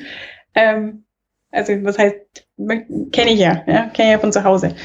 Was da einfach an Abschreibungen, Anlagevermögen, was da einfach an Verantwortung an deinem Bein hängt, ja, davon kann ich ja als kleines, pupsiges Internet-Startup, da würde ich Albträume kriegen. Aber die allerschlimmsten, weil ich im Prinzip ja von heute auf morgen sagen könnte, weil ich ja kaum Kosten habe, das ist ja immer der Vorteil an diesen ganzen Online-Marketing-Geschichten, ähm, okay, ging sich vielleicht jetzt doch nicht auf oder du weißt ja nie, was kommt. Ja, auch bei mir gibt es natürlich ein Risiko, mit dem ich äh, irgendwo arbeiten muss, wenn ich meine Brötchen damit verdienen möchte. Ähm, aber ich kann relativ schnell sagen, und das gibt mir ein Stück weit auch Sicherheit, auch in solchen Phasen, wie Corona jetzt kam, ja, und das war für mich ja auch irgendwie so ein bisschen, äh, okay, mal gucken, wie, wie das auch mich irgendwo trifft. Ähm, aber ich weiß, ich habe jetzt nicht irgendeinen riesen Kredit am Bein. Ich habe nicht 500.000 aufnehmen müssen, um ein Restaurant umzubauen oder sowas. Ne? Also das wäre mir, muss ich persönlich auch sagen, das wäre mir eine Nummer zu groß gewesen. Also das, ja, mal eben selbstständig gemacht. Ne? Die Auswanderer. Oh Gott, das wäre ja, nicht so mein Ding gewesen. Ja, also ja. ich bin gestern Abend in dieses äh, YouTube-Loch gefallen von ähm, so ähm, Köchen, die äh, Restaurants testen und dann sehen, was da so passiert. Ah, ja. Keine Ahnung. Ja. Wenn, wenn, der ITler dann Bistro gründet, gründet äh, und aber noch nie eine Kartoffel geschält hat oder so. Ja, genau. Solche Dinge, wo du dann denkst, ähm, also das oh gibt's halt irgendwie deutschsprachig, das gibt's ja auch englischsprachig und da bin ich gestern Nacht irgendwie zwei Stunden in dieses Loch gefallen und habe mir ganz viele Videos angeguckt und dachte so, Oh mein Gott, ich möchte niemals in einem Restaurant in die Küche gehen und geschweige denn gucken, wie die Dinge lagern, weil das, was ich ja. da gesehen habe, war echt so, boah, bestell immer irgendwas, was besonders heiß war oder was frittiert wurde. Dann denkst du, okay, es ist auf jeden Fall tot und ähm, alles, was ja. mich da schädigen könnte, ist vielleicht auch noch mal dabei gestorben. So, das war echt so, oh mein Gott. Äh, ja. Also was da, was da für Werte bewegt werden, was da für Warenbestand da ist, was irgendwie so eine Gastroküche kostet oder wenn da irgendwas ist, da macht sich ja der Otto Normalverbraucher gar keine gar keine Vorstellung. Ne? Dann sagt er, ja, eine Küche kostet 10.000, 15.000, dann kostet die Gastroküche halt 30.000. Nee, kostet mhm. sie halt nicht. Da kostet halt so ein blöder. Ja, richtig. Genau. Nur der Ofen, ja. Das ist irre. Und es wird ja auch immer schlimmer, gell? Und äh, parallel dazu beobachtet man ja auch die Bewegung, hat auch ja was mit Individu Individualisierung, jetzt kann ich schon gar nicht mehr reden, äh, zu tun, dass der eine lebt vegan, der nächste ist laktoseintolerant, der nächste hat Gluten, dann gibt es hier noch eine Unverträglichkeit, hier noch was. Vieles absolut äh, auch gerechtfertigt, keine Frage. Und da muss man mit ganz großer Sicherheit als Gastronom drauf äh, auch gefasst sein ja, und sagen können, hey, ich kann das auch anbieten, wenn das kommt. Jetzt äh, habe ich das aber in meiner Historie ja an meinen Eltern erlebt, äh, was das bedeuten kann, wenn du als einziger Koch in so einer Küche stehst und dann kommen 30 Gäste und jeder hat irgendein Leiden und dann sollst du natürlich das auch noch zu einem bestimmten Preis anbieten und hast dann im Hinterkopf eben genau diesen 30.000 Euro Ofen, den du abbezahlen musst und noch weiß ich nicht. Ja, klar, entscheide ich mich dafür, keine Frage. Und dann gehe ich auch durch den ganzen Scheiß durch, ist nicht das Ding. Aber ich finde, es gibt einfach Dinge, denen sind sich manche nicht bewusst, bevor sie so ein Geschäft gründen. Und ähm, das kann ganz schnell richtig, richtig nervig, ärgerlich und auch ein Stück weit unmachbar werden. Ja. Weil ich ja. auch ganz oft gefragt werde, ja, Tina, ne, warum nimmst du das Hotel nicht? Hast ja schon, ne? Könntest ja einfach weitermachen. Freundlich kannst du auch sein, ab und zu. Du wärst so ein super Gastronom. Sorry, no way. Geht echt gar nicht, ja. Aber ist vielleicht auch ein Thema, äh, was die Eltern gemacht haben, was ich mache. Muss nicht das Gleiche sein, aber naja, um dieser Frage gleich schon mal vorzubeugen. Okay, also wird es kein Hotel geben, Nein, wo dein Name so draufsteht oder so. Ich mache vielleicht noch Einrichtungsservices oder so, wenn ich dann 50 bin. ah, so. Inter Interior Consulting oder so. Äh, Stuff und so. Ja. Nee, immer in Bewegung bleiben. Das ja, stimmt. Das. Genau, also ja. das ist, glaube ich, ganz gut, äh, das mit dem Bewegung bleiben. Dann äh, schlagen wir mal wieder so ein bisschen den Bogen zurück, so zu ja. beruflicher Werdegang nach äh, kleinen also Exkursen also, über Corona und äh, ja. andere Themen. Ja. ähm, ja, du bist jetzt äh, nicht mehr Chemikerin. Mhm, genau. Also bist du immer noch natürlich, aber du mhm. arbeitest mhm, in, dem, ich, genau. in dem Job jetzt nicht mehr. Genau. Hast du denn darin aktiv gearbeitet? Ja, also äh, man muss dazu sagen, also ich habe so eine Abart studiert, das nannte sich Wirtschaftschemie. Also es war im Prinzip halb, warst äh, nicht Fisch, nicht Fleisch, würde ich jetzt im Nachhinein sagen. Ähm, war aber im Endeffekt genau das, was die Industrie ja gesucht hat. Ähm, weil der promovierte Chemiker ist grundsätzlich dafür ausgelegt, dann ins Labor in die Forschung zu gehen. Das wäre jetzt nicht so mein Ding gewesen. Ähm, und das Ganze gemischt ähm, mit BWL bzw. Grundkenntnissen der BWL und VWL hat einen ähm, zumindest diesen Vorschuss gegeben zu sagen, hey, ähm, in Richtung Produktmanagement zu denken ne, in der chemischen Industrie. Das sind eigentlich so die Berufe, die ein Wirtschaftschemiker dann ergreift und war bei mir dann logischerweise dann genauso. Ähm, so viele Wirtschaftschemiker gibt es in ganz Deutschland tatsächlich nicht. Das ist noch nicht so wahnsinnig beliebt, der Studiengang, und auch nicht, so bekannt und nicht so ausgebaut. Ähm, und ich bin dann zu einem äh, Unternehmen, also einem Konzern aus der Schweiz, vielleicht kennt ihr den ein oder anderen, die Sika, das rote Dreieck, das sind bauchemische Produkte, also von der Bodenbeschichtung bis über Parkettkleber, äh, was man auch im Baumarkt findet, Gipsspachtel und so weiter, solche Dinge. Ähm, und bin da im Produktmanagement gewesen. Und es war halt so dieser klassische, so Männerdomäne, ne? Gehst auf den Bau, erzählst den Jungs mal, wo der Bauschaum hingehört. Und dann kam ich und Michael, du weißt, wie ich aussehe. Ja. Kleines, lockiges Mädchen ja, mit Piepsi-Stimme und hat denen dann versucht äh, zu verklickern, was sie da machen sollen. Ähm, ist nicht so, dass es mir keinen Spaß gemacht hätte, aber irgendwann habe ich einfach gemerkt, auch ein Stück weit im Zuge dieser, ich habe da eine Führungsschulung bekommen, ziemlich intensive, ähm, und da ging es dann eben in diese ganzen Persönlichkeitstypen mal rein. Ne? Wie stellst du ein Team zusammen? Wie ticken Menschen? Wie kann man die schön in Schubladen einsortieren? Ähm, und über diese Schiene ist bei mir irgendwie ein Knoten geplatzt. Also ich habe einfach gemerkt, warum mir zum Beispiel mein Studium eigentlich so gar keinen Spaß gemacht hat. Ich habe es zwar gemacht, ich habe mich immer durchgekämpft, irgendwie, ja, ich habe es halt gemacht, war okay. Aber es war jetzt nicht so, dass ich da drin erblüht bin, wie man so schön sagt. Ne? Also mein Sinn hat mir irgendwie gefehlt. Ähm, und je mehr ich mich damit beschäftigt habe, desto näher bin ich so an diesen Kern gekommen, zu sagen, verdammt, verdammt, ja, ich bin eigentlich echt, ich bin so ein kreativer Schmetterling. Ich brauche irgendwas, wo ich kreativ sein kann. Und Chemie und Produktmanagement ist halt leider, also es ist nicht die Kernkompetenz eines Produktmanagers, dass er kreativ ist. Und bin dann sukzessive so in diese Marketing-Schiene abgedriftet. War dann zwar auch noch in einer oder in bauaffinen Bereichen sozusagen im Marketing. Also die Kreativität hielt sich auch da noch in Grenzen. Und ähm, als dann mein Chef das Unternehmen verlassen hat, war für mich im Prinzip dann auch so ein bisschen der, der Türöffner zu sagen, okay, jetzt noch was anderes probieren. Ist es das tatsächlich, ne? Oder muss ich mich komplett neu erfinden? Hatte ich schon ein bisschen Angst vor. Es ist nicht so, dass ich äh, da jetzt einfach die Reißleine gezogen habe und gesagt habe, oh, mal gucken, was passiert, ne? Ähm, aber ja, so übers Marketing im Prinzip dann sukzessive mit Social Media in Kontakt gekommen und mir gedacht, boah, da könnte man so viel rausholen, gell? So geil. Also für Unternehmer kannst du da auch noch, da ist so viel Potenzial drin. Und warum macht's keiner? Warum macht es keiner? Und ähm, ja, habe mich dann so ein bisschen nebenberuflich damit beschäftigt.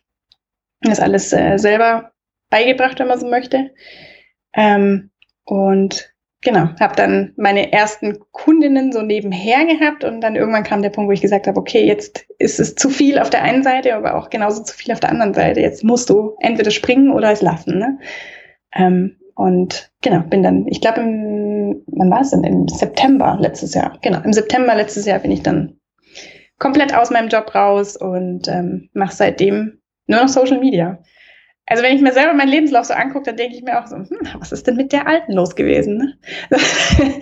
War ein leichter Selbstfindungsprozess, aber ist okay. Oh, spannend. Wirklich, wirklich spannend, ja. Es ist alles möglich. Da, also das glaube ich mittlerweile wirklich, wenn man sich hinsetzt und was gefunden hat, was einem richtig Spaß macht. Es gibt für nichts eine Garantie. Das hätte es auch in meinem Produktmanagement-Job nicht gegeben. Aber ich bin der Überzeugung, wenn du das machst, was du gerne machst, dann bist du da auch gut. Punkt. Ja, ja klar, weil äh, da irgendwie neues Wissen dir anzueignen oder Trends zu verfolgen, macht halt einfach Spaß, weil du interessiert bist. Ne? Und es ist nicht so, äh, ich muss jetzt hier irgendwie die 20 Blogs zu dem Thema verfolgen, weil es muss halt sein, sondern du denkst so, oh, was gibt's denn heute Spannendes? Also ich kenne das so aus dem IT-Tech-Bereich, dass ich irgendwie dann so, was weiß ich, zwar auch Heise Online und irgendwelchen amerikanischen Blogs folge, aber dann auch ja. sowas wie T3N, die ja irgendwie ja. dann auch ganz viel über andere Themen machen. Total lustig. Ja. Die sind eigentlich ja als äh, Magazin für ein spezielles Content-Management-System für Typo 3 an den Start gegangen und haben sich dann ja, auch da irgendwie losgelöst und äh, ist Sehr ganz geil. spannend. Also das ist ein richtig cooler Hybrid geworden, so mit äh, bisschen Unternehmensinterviews und äh, Social Media Kram und äh, aber auch so Internetthemen und auch Gesellschaftsinternet-Themen und äh, die haben auch ihre ihre Nische gefunden und ihre ihre Audience da irgendwie. Ähm, ja. Wer sind denn deine Kunden oder was sind denn so Dinge, die du für Menschen dann machst? Also weil du sagst, du bist so ein kreativer Schmetterling. Das heißt, nee. wahrscheinlich ist auch nicht ähm, ist das Profil nicht so komplett randscharf, dass man sagt, okay, nur diese eine Aufgabe kannst du für einen Kunden äh, machen, sondern es sind wahrscheinlich mehrere Dinge, die du tun kannst oder viele halt. Ne? Ja, klar, das bedingt aber irgendwo ja auch die das ganze äh, Konstrukt Social Media, weil es für uns alle ja nach wie vor das ist ja ein Marketingkanal und ne, viele haben damit irgendwie angefangen, so wirklich wissen, was man eigentlich alles damit tun können, wissen wir ja alle immer noch nicht. Das ist ja nach wie vor noch ein, Findungsthema und deswegen könnte ich die Aufgabe auch de facto nicht auf eins runterbrechen. Aber wenn man es mal fokussiert betrachten möchte, dann ist es, ich versuche mit einem Kunde zusammen äh, klar eine Strategie zu entwickeln, zu überlegen, was möchtest du denn damit erreichen, weil brauchen jetzt ja nicht Geld investieren in was, was dann letztlich nur ein Hobby ist und äh, dir jetzt nicht irgendwo auf lange Frist vielleicht ein Sales verspricht. Ähm, und gehe dann aber her, das ist so ein bisschen mein USP im Moment, ähm, dass ich nicht nur den, äh, diesen Redaktionsplan einmal fixiert habe und weggeschickt habe und dann kann der Kunde damit machen, was er möchte, sondern dass äh, ich den Content für den Kunde dann erstelle und auch einsteuere. Das heißt, der Kunde hat bis auf die Ansage, es müssen folgende Inhalte in dieser Woche mal kommuniziert werden, hat er eigentlich keine Arbeit mehr. Ähm, das, man könnte sagen, es ist im Prinzip so ein Full Service, also ich mache dann Grafikleistungen, Bildschnitt, Videoschnitt, ähm, Textung, also alles im Prinzip, was ich gerade auf visuellen Plattformen, das ist ja mein Fokus, ähm, was ich da brauche. Da brauche ich nur auf Zuruf irgendwie einen Satz, hey, wir müssen eine Aktion machen, fünf Prozent auf das Produkt. Ja gut, dann mache ich da eben eine schöne Grafik draus und ein cooles Video und äh, dann wird es gepostet. Das ist im Prinzip so der Ablauf. Also ich glaube, was ganz spannend daran ist, dass du ja dann auch mit verschiedenen Kunden arbeitest, mit verschiedenen Klienten. Macht es das auch irgendwie bunt? Weil ich habe immer so gedacht, ja. boah, Social Media Manager zu sein in so einem kompletten Corporate-Job, also wenn ich das jetzt so auf unseren Bereich ja. sehe, also da mal kreativ ab und zu einen Blogartikel schreiben oder mal irgendwie ein Thema anders beleuchten, gerne oder auch mal irgendwie was machen. Aber wenn ich denke, dass dein Job so 24-7 ist, so ein ja. Produkt und ein Claim und ein Corporate. Identity Ding nach außen zu spielen, immer und immer wieder, dann ja. glaube ich, dass du dann eine gewisse Limitierung auch hast. Und das Tolle ist halt, verschiedene Kunden haben halt ja auch ganz andere Profile und eine ganz andere Bildsprache, andere Typografie genau. ähm, und auch ganz andere Messages, die du dann rüberbringen kannst. Ne? Absolut. Und, und da liegt aber manchmal auch genau die Schwierigkeit drin, ja, dass du von einem auf den nächsten switcht und dann sagst, hey, puh, äh, hier haben wir jetzt eher ich sage jetzt mal, eher so in diese klassische Konzernstrategie reingearbeitet und der nächste ist dann der Solopreneur, ja, der einfach, da geht es um die Personenmarke. Ähm, ist eine völlig andere Textung, ein völlig andere, ja, völlig anderes Herangehen. Aber das, wie du sagst, also für mich ist das eigentlich der, der Griff in die Goldkiste, weil ich das wahnsinnig spannend finde und auch das, das Ergebnis dann davon zu sehen, wenn du jetzt Jetzt habe ich ja schon ein paar, die eine ganze Weile dabei sind und wo man jetzt auch die Entwicklung langsam merkt. Ne? Also wir gehen ja rein organisch da dran und versuchen so wenig wie möglich Paid Content zu machen und auch keine Bots oder irgendwas dazu zu kaufen. Das finde ich ganz arg schlimm. Ähm, und wenn du dann einfach merkst, hey, da kamen jetzt Anfragen ne, auf, auf irgendeine Buchung oder ähm, ja, irgendeine Terminvergabe und so weiter. Und die Kundin schreibt dir dann eine WhatsApp und sagt, hey, war geil, ich habe heute fünf Anfragen bekommen über Instagram, wie cool das ist natürlich für mich irgendwie so der Ritterschlag. Ne? Also ich habe jetzt direkt auch eine Feedback-Schleife. Und äh, das ist was, was, was ich persönlich jetzt wahnsinnig wertvoll finde. Hm. Ähm, in so einem Konzernkonstrukt, wie du schon sagst, dem gegenüber, dass du natürlich ein CI hast und äh, danach arbeiten musst, ähm, dass du diese Feedbacks auch nicht so wirklich immer gleich so mitbekommst, ne, von allen Seiten. Du betreust zwar schon äh, diese Nachrichtenrubrik dann äh, im Zweifel, ja, und sagst, okay, wir haben jetzt da schon mal eine Anfrage, aber die wird weitergegeben. Und du bist immer nur ein Teil des Prozesses und ähm, ja, ist jetzt nicht tragisch, um Gottes Willen, ja, aber für mich persönlich, ich sehe es genauso, dass äh, ich das wahnsinnig schön finde, alles so ein bisschen in einer Hand auch zu haben und ähm, ja, sowohl Content zu steuern als auch dann den Erfolg zu sehen und genau. Happy Customer, Happy Me. Ja. das ist immer das äh, Wichtigste dann am Schluss, ja. Happy Customer. Ja, spannend. Ja. Also ich finde halt einfach so diese, ähm, ich sag mal, diese Kniffe und diese Tricks, die sich halt Firmen bedienen oder auch den, also nennen wir es mal Strategie so, weil das ist so ein bisschen, du musst irgendwie wissen, wo die Reise hingeht, ne, und du musst da irgendwie einen Plan haben. Ich finde das ja. bei mir immer unglaublich schwierig, weil auf der einen Seite möchte ich halt auch, wenn ich im Café bin, mal ein Bild vom Kuchen posten. Und auf der ja. anderen Seite möchte ich dann aber auch mal wieder ernst werden und mal wieder ein anderes Thema spielen, was jetzt mit Minimalismus zu tun hat und mit anderen Dingen. Und ich finde in dem Bereich, wo ich jetzt noch so bin, wo ich seit neun Jahren kein Produkt anbiete, ja. was sich vielleicht im zehnten Jahr mal ändert. Vielleicht gibt's ja da mal ein E-Book oder ein Hörbuch oder irgendwas. ähm, aber ähm, das ist also auch unter dem Deckmantel von so, ihr habt jetzt neun Jahre alles umsonst bekommen und jetzt könnt ihr mir auch mal was zurückgeben. Ja, genau. Und das aber auch, ich finde den Prozess halt auch spannend, das in andere Formen zu gießen. Also jetzt gerade, mhm. also auch wenn ich mich noch nicht live vor der Kamera gezeigt habe, jetzt äh, Videos zu konvertieren äh, für YouTube und jetzt, äh, ja.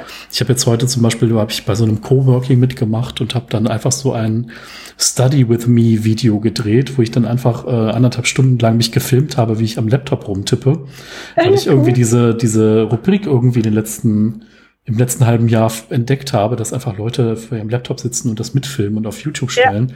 Und ich fand das, ich fand das erstmal so verrückt, bis ich mich dann damit auseinandergesetzt habe und selber Coworking gemacht habe über Zoom, wo man einfach mhm. nur Leuten zuguckt, wie sie von ihrem Bildschirm sitzen und Dinge einhacken äh, und zwischendurch mal sagt, äh, ah, was trinkst denn du da Leckeres? Oder das ist mal ein schönes Bild an der Wand.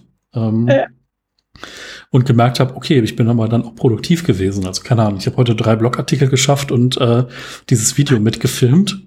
Und danach ja. habe ich gedacht, Michael, du hast das irgendwie noch nicht ganz verstanden. Ich habe es in 4K gefilmt, anderthalb Stunden, und habe dann gemerkt, dass irgendwie dieses File 48 Gigabyte groß geworden ja. ist. Und dachte dann so, ja. ah, Full HD hätte jetzt irgendwie auch gereicht, ne? So für so ein Video. Ähm, jetzt habe ich es halt und werde es runterrendern und danach die Originaldatei vernichten. Aber dann denke ich, okay, wieder ein Learning. Äh, dreh nicht in 4K. Das ist so, also könnte ich halt, ne, das äh, das Telefon hat 256 Gigabyte, das geht schon, da ist schon genug ja. Luft drin. Aber ja. ähm, ist auch okay, wenn man mal ein 10 Minuten Video macht und hat ein paar Sequenzen, dann geht das auch noch. Aber für so über eine Stunde vielleicht nicht 4K. Ja, genau. Ja. ja, aber das ist ja genau der Punkt. Und äh, wir haben uns ja, glaube ich, schon äh, diverse Male über dieses ganze Social Media Thema auch äh, operativerseits ausgetauscht du, du kommst ja auch von einem dann ins nächste. Und wenn du da Bock drauf hast und das Allerwichtigste, wenn du eine Message hast, ja, und Leute, die eine Message haben, müssen sich eigentlich nur noch so ein bisschen in, in ich sage jetzt mal, in so eine Redaktionsplan-Denke einfinden und sich einfach überlegen, hey, mit was für einem Style würde mir das denn gefallen? Ja? Passt es dann auch zu meiner Aussage? Also wenn du jetzt anfangen würdest, dir irgendwelche so Script-Fonts äh, drauf zu packen, würde ich mir dann auch mal eine Frage stellen und sagen, okay, ob das jetzt so die richtige Richtung ist, weiß ich jetzt nicht, ne? ob die Aussage dann so klar ist. Aber es liegt eigentlich schon in der Natur der Sache. Gerade wenn man schon äh, auch, du hast ja schon lange den Blog, du hast dich ja schon mal auf solchen Medien äh, bewegt, das ist ja jetzt nichts völlig Neues für dich, aber man findet das sukzessive so seine Schiene und da darf man auch ausprobieren, finde ich, weil ähm, Social Media ist die authentischste oder sind die authentischsten Plattformen, die wir haben. Warum sollst du denn da von heute auf morgen irgendwas äh, ja, runterrattern und es ist schon total perfekt? Da würde ich jetzt als Zuschauer und das, also manchmal fehlt mir das selber, auch wenn ich mir andere Accounts angucke, ähm, gerade dann vom Wettbewerb und so weiter, ne, der so von Anfang an so super glatt gebügelt ist da merkst du einfach, okay, das war jetzt offensichtlich jemand, der beraten wurde und zwar intensiv beraten wurde. Da wurde auch ein Cleaning gemacht und, und die Inhalte sind verschwunden, die vielleicht vorher da waren. Ähm, da fehlt dann aber manchmal so ein bisschen die Echtheit. Da fehlt so das, okay, das ist ein Mensch, ne? Das ist jetzt keine, das ist keine Homepage.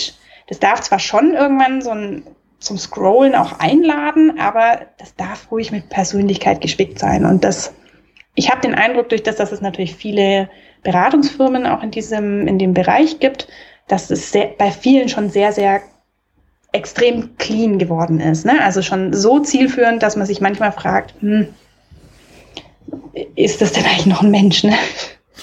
Mhm, Je nach ja. Ziel sich verfolgt. Ne? Wenn es jetzt ein reiner, wie T3N zum Beispiel, ist jetzt ein klassisches Beispiel, das ist perfekt designt. Äh, mega geil. Gehe ich trau total drauf ab. Ja? Das ist für mich äh, absoluter Augenporno. Wenn ich da durchgehe, da kriege ich eine Krise. Auf positive Art und Weise. Aber wenn ich jetzt einen Solopreneur mir anschaue und äh, der kommt mit so einem hochgepimpten Profil um die Ecke, merkst du, also die Wirkung ist irgendwie so ein bisschen ja, also nicht so angespannt sein dabei und äh, einfach machen. Ja, und vor allen Dingen das Beste mit seinen Möglichkeiten machen. Ne? Also ich habe jetzt auch die, lange überlegt, dann habe ich gedacht, okay, du kennst drei, vier Leute, die können irgendwie gut fotografieren. Die spreche ich jetzt mal an, dann machen wir mal ein paar gute Fotos, dann machen wir mal ein paar. Ja. Und dann kann man da mal mit, äh, mit ein bisschen arbeiten, also dass man sowas zumindest äh, für irgendwelche Titelbilder nimmt. Ne? Also Titelbild, YouTube, Facebook oder vielleicht so ein Kanalbild, dass man da so ein paar, ich sag mal, Keybilder hat, die irgendwie die man schon noch selber ist und die irgendwie nicht mit Photoshop tot retuschiert wurden. Genau. Aber wo ja. man dann sagt, ist es halt auch nicht so das äh, Selfie aus dem Badezimmer mit schlechtem Licht. Ne? Genau. So. Genau, absolut. Das darf schon professionell sein und wie gesagt, also ich finde, wenn man da das Gleichgewicht findet und sagt, Dinge wie Kanalbilder, ja, das, das sind natürlich Türöffner, das ist auch klar. Das darf schon sitzen und wahrscheinlich muss das auch mittlerweile sitzen. Aber sobald du dann wirklich in die, du bist dann schon auf dem Weg, ein Vertrauensverhältnis aufzubauen mit deinen Zuhörern, mit deinen Lesern, dann darf man da auch mal einen Kuchen posten. Ja, Punkt. genau, genau. Ja. So, ja. Ja, oder wie ich jetzt hier mir für stolz 12 Euro einfach mal an meine weiße Wand hier so einen Wandteppich gepinnt habe, weil ich den ganz mhm. nett finde. Weil bei diesen ganzen Zoom-Calls ist halt immer so, wenn ich mich jetzt nicht komplett umdrehe und irgendwie atypisch hier hinsetze und man dann irgendwie meine Schrankwand sieht und mein Fernseher, was vielleicht auch nicht immer so super ist, dachte ich, okay, das ist halt irgendwie dann doch ein bisschen netter, so ein Grafikmuster irgendwas zu haben. Hast du gesehen? Hinter okay. mir ist Tina lacht gerade, weil ich ihren Fernseher sehen kann. Aber ich sehe auch schöne Holzbalken und ich sehe auch irgendwie ja. Schöne Blumensträuße auf Tischen und Bilder im Hintergrund, Poster von einem Berg, glaube ich, und so. Ja. Alles gut. Also ich habe kein, kein perfektes Setup. Ne? Das müssen wir nächstes Mal. Man kann das ja, glaube ich, auch ähm, ausblenden. Ne? Ja, Aber so ich, blurry machen oder so über Skype. Genau. Das geht schon, ja. Lass dich nicht ablenken von den Balken. Ne? Ja. Ach, ich hatte mal eine. Ähm, die war irgendwie, die ist Trainerin, ähm, die habe ich irgendwo gesehen und die hatte dann immer so eine, ich sag mal, so eine Berry-farben gestrichene Wand. Und die hatte dasselbe ah. nochmal in so einem, in so einem Graublau, in so einem satten Graublau. Und dann war das total äh. lustig, weil sie dann irgendwie mal in dem einen und mal in dem anderen Setting war.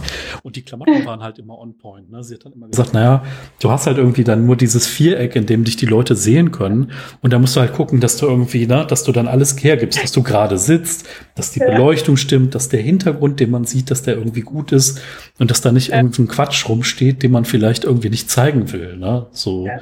es kann immer mal was passieren, es kann immer mal ein Kind reinlaufen ins Bild oder es kann immer mal der Postbote klingeln oder so. Aber dass so dieser Rahmen zumindest dann so halbwegs stimmt, weil das ist so der erste ja. Eindruck, den du dann gibst. Ähm, ja. Das Und ist halt das einfach so. Teil, der die Greenbox macht, ne? Ja, genau.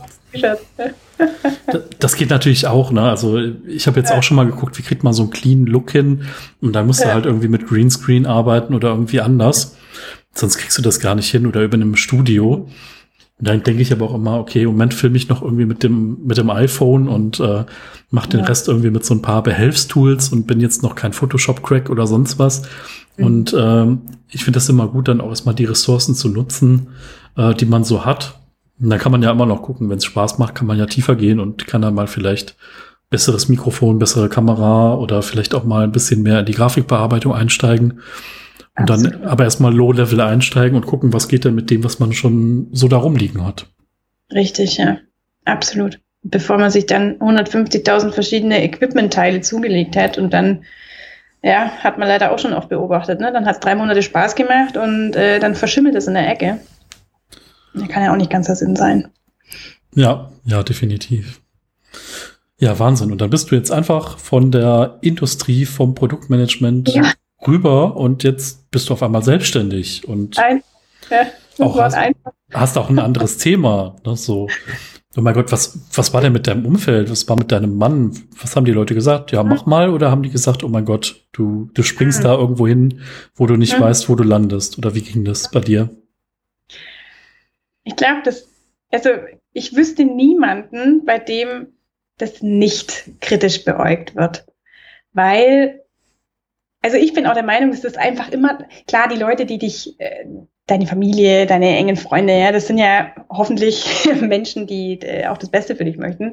Und die haben einfach Angst. Ja? Die haben Angst, dass irgendwas schief läuft und dass du dich dann was verrennst, ja, und wollen dich ja im Endeffekt nur beschützen.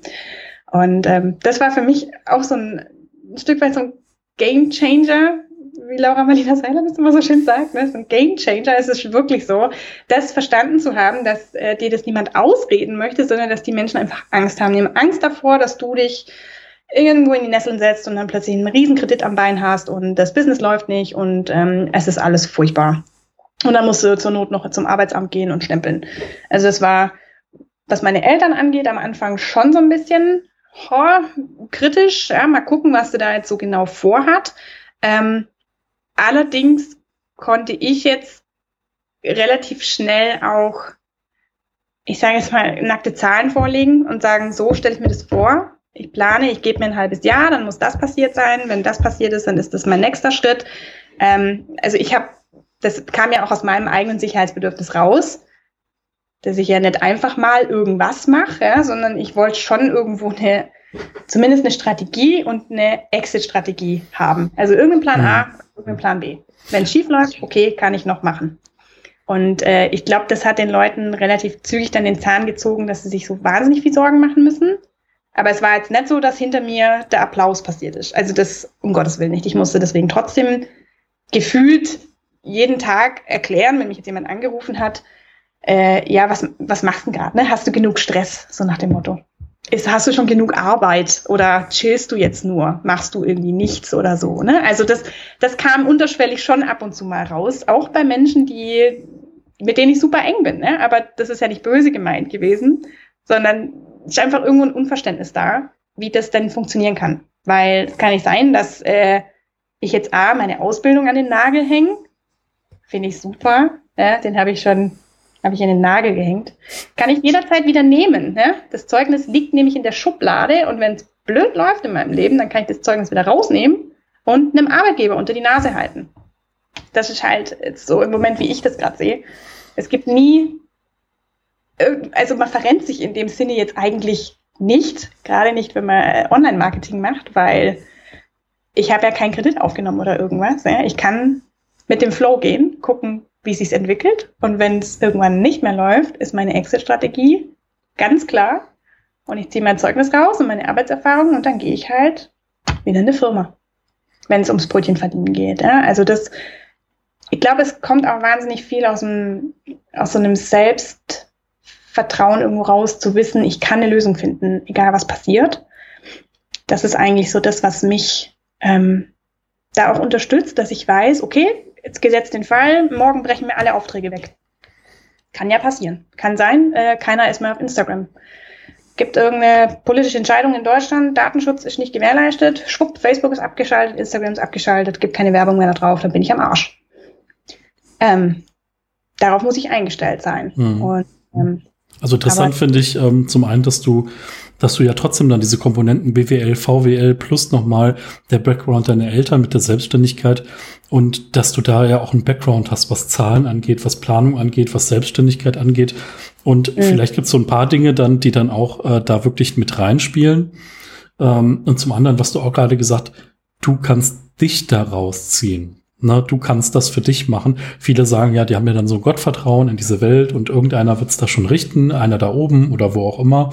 Und was, was ich gut finde, ist, das ist halt so eine selbstbejahende Geschichte. Ne? Du weißt, was du kannst ja. und du weißt, äh, selbst im Worst Case wirst du da irgendwie mit einem kleinen blauen Auge davonkommen und du bist halt irgendwie danach zwar wieder in dieser Corporate-Welt drin und hast bist halt irgendwie angestellt aber das hat ja auch irgendwie seinen Charme, zu wissen, irgendwie, man arbeitet x Stunden und kriegt x Geld dafür und. Natürlich. Um Gottes Willen, ne? Ja. Deswegen, also es hat jeder, jeder berufliche Weg ähm, hat ja auch seine Rechtfertigung. Ja, das ist überhaupt nicht die Frage. Also es ist jetzt auch nicht so, dass ich, ähm, wie sage ich das jetzt am, am einfachsten? Also es hat mir schon ein Stück weit der Gedanke geholfen, dass ähm, wir jetzt als Paar natürlich ähm, uns, was die Wohnung anging, schon weit vorher auch verkleinert haben. Wir haben so ein bisschen versucht, ne, wir wollten weniger pflegen, wir wollten uns um weniger kümmern. Für uns war Minimalismus jetzt mal als Konzept ganz allgemein grundsätzlich schon immer extrem attraktiv um zu wissen, ich kann mir dadurch diese, ich glaube, ihr habt mal eine Folge gemacht, kann es sein, diese Fallhöhe-Geschichte? Mhm. Ja, ja, genau.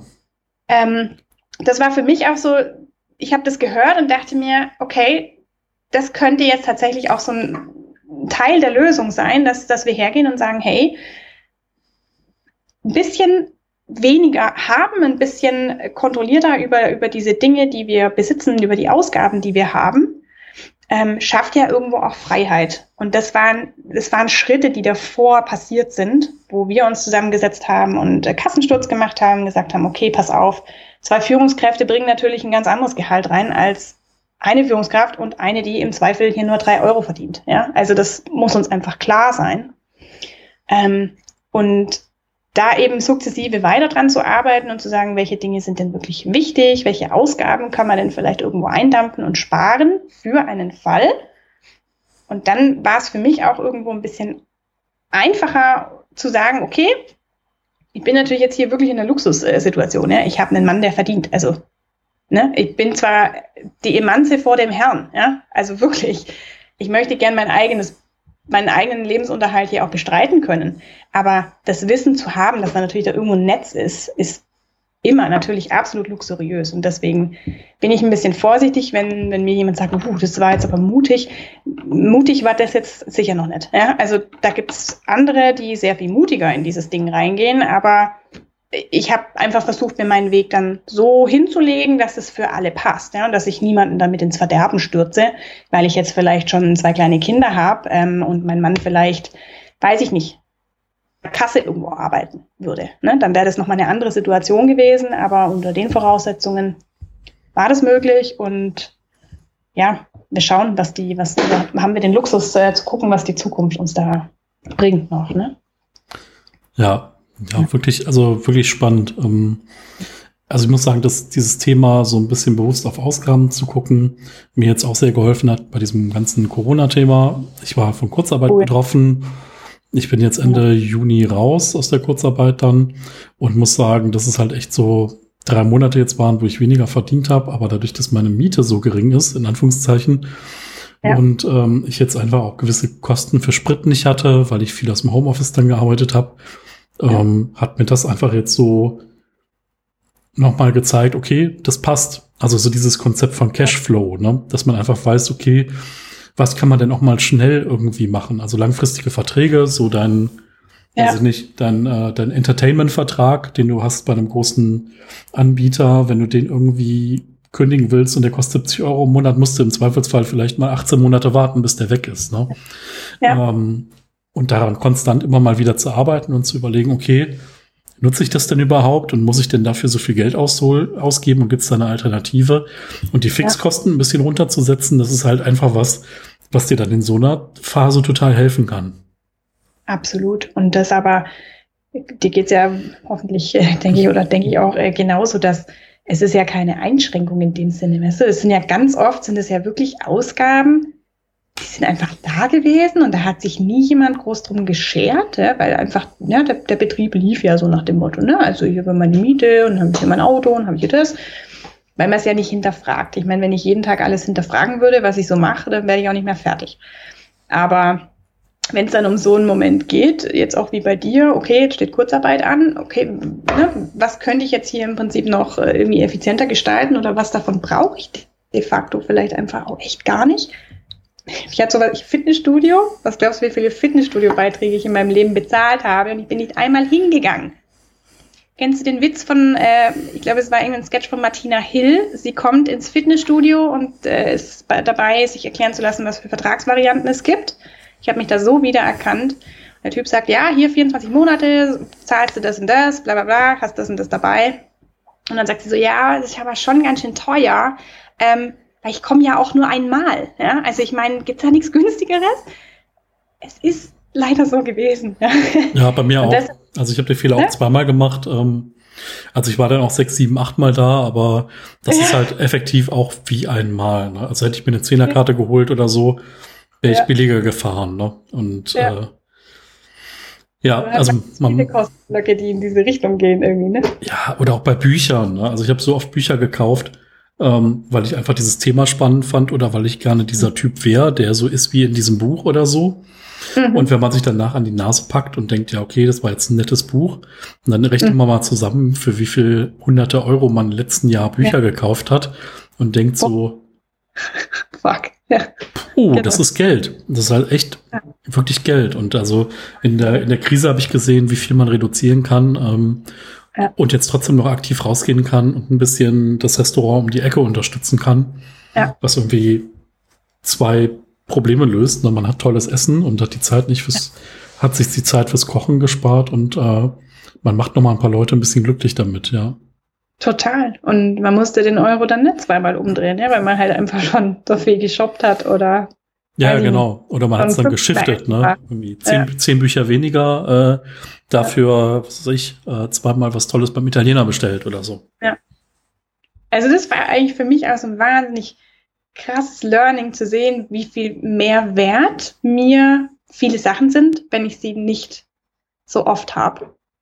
Wollte ich mir ganz lange nicht eingestehen, weil ich der Meinung war, jetzt verdiene ich endlich mal Geld und jetzt will ich mir das alles leisten können und nicht, ne? Aber so richtig binge-mäßig. Hm. Viel essen gehen, viel in Bars gehen, viel, weiß ich nicht, ah, Handtaschen kaufen, was man halt als Frau dann auch so macht, ne?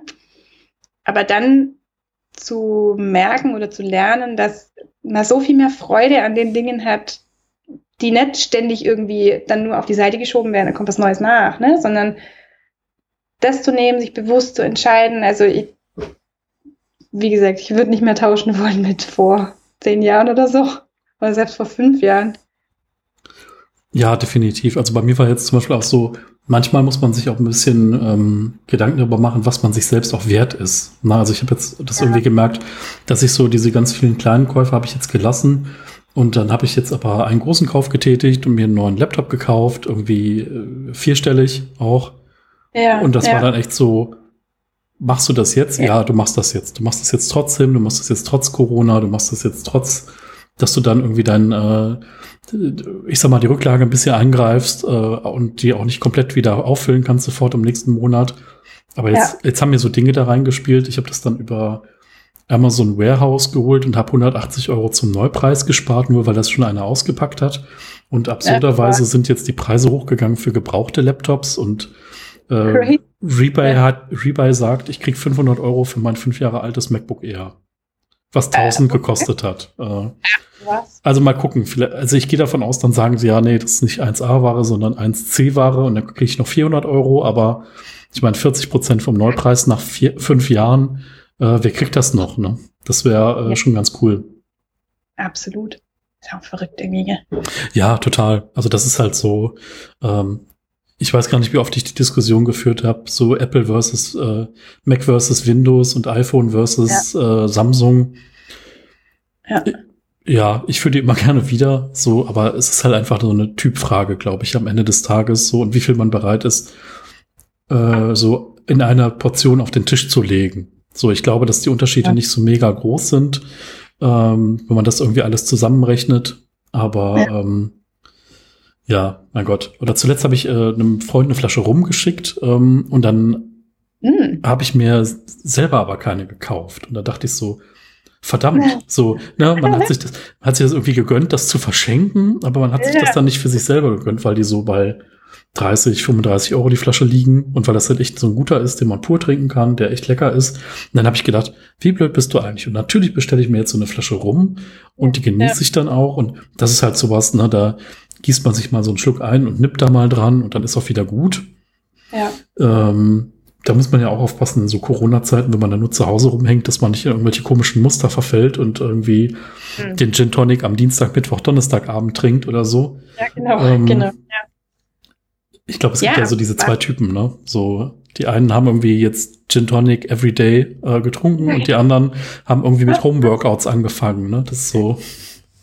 Also einmal die Health-Bewegung und einmal die. Äh, ist jetzt auch äh, egal, ja. Ja, genau, ist jetzt echt schon egal.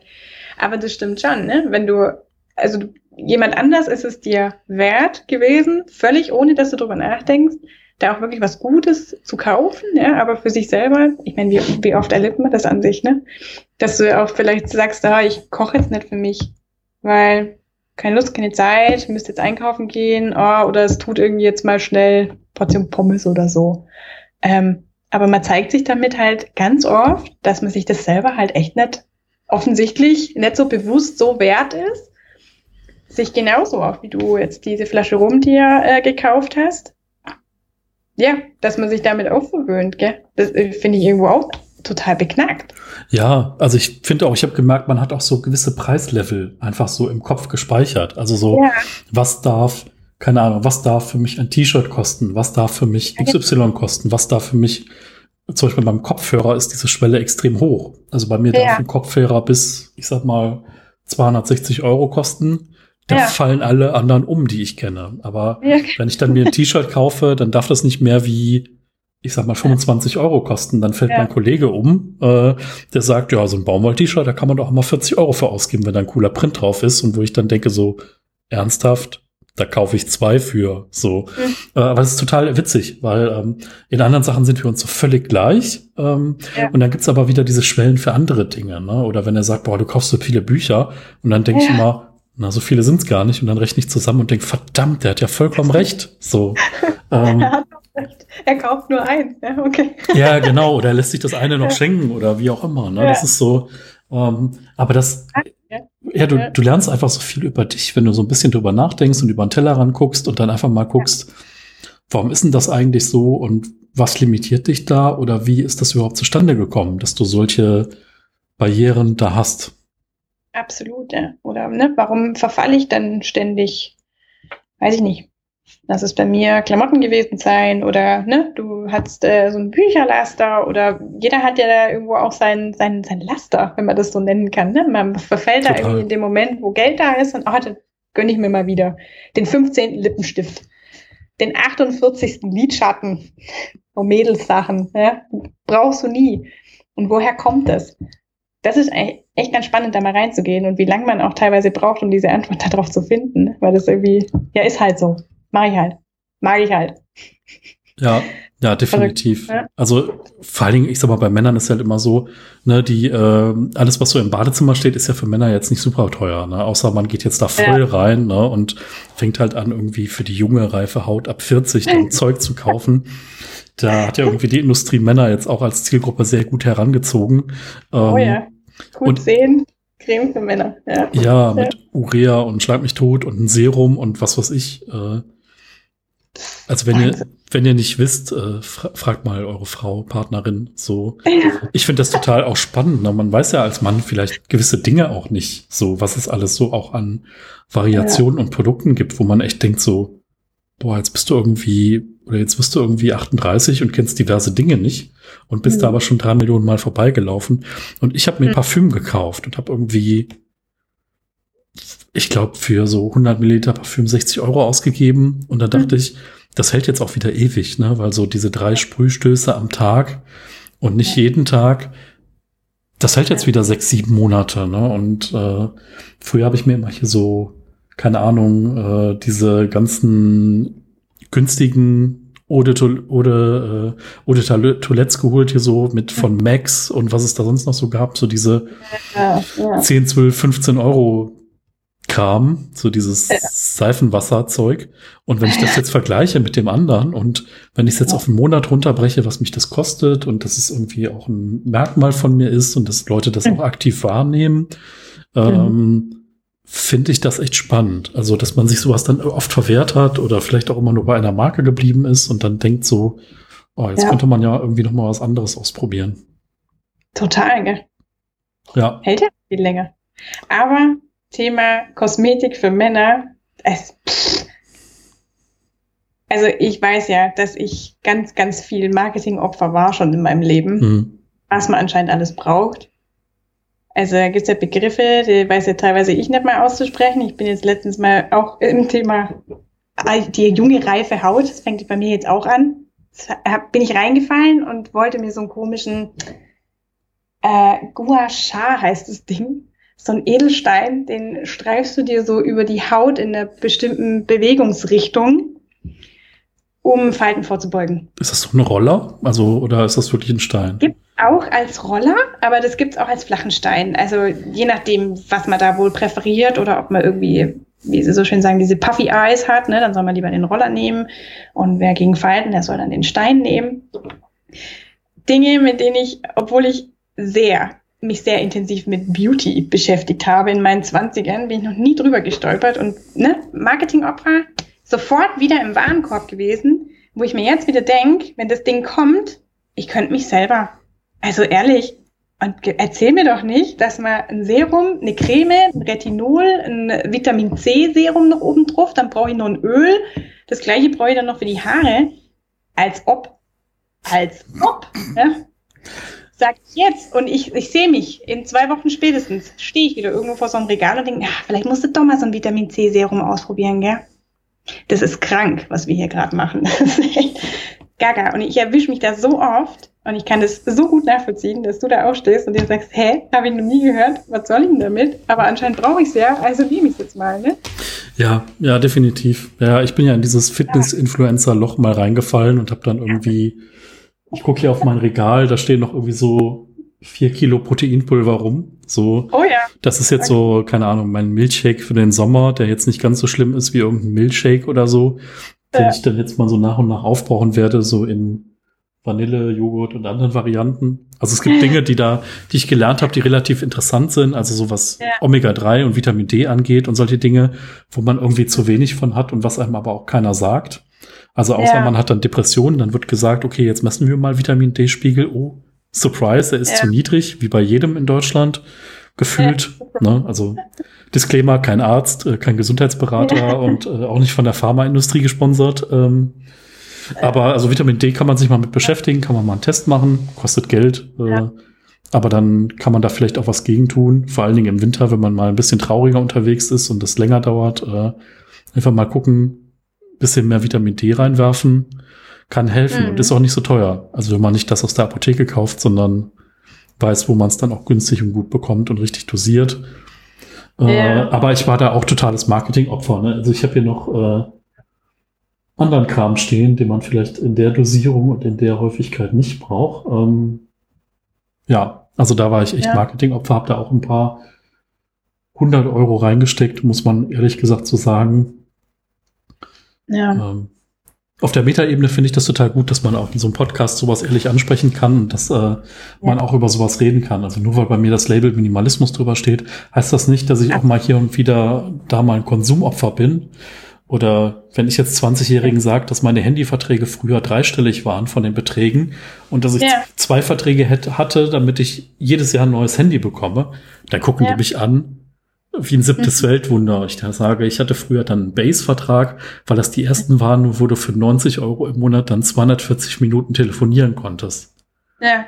Aber das waren halt auch noch andere Zeiten. Oder 1000 ne? oder 1000 Minuten, glaube ich. Ich glaube, da gab's Base 1000 für 90 Euro oder so.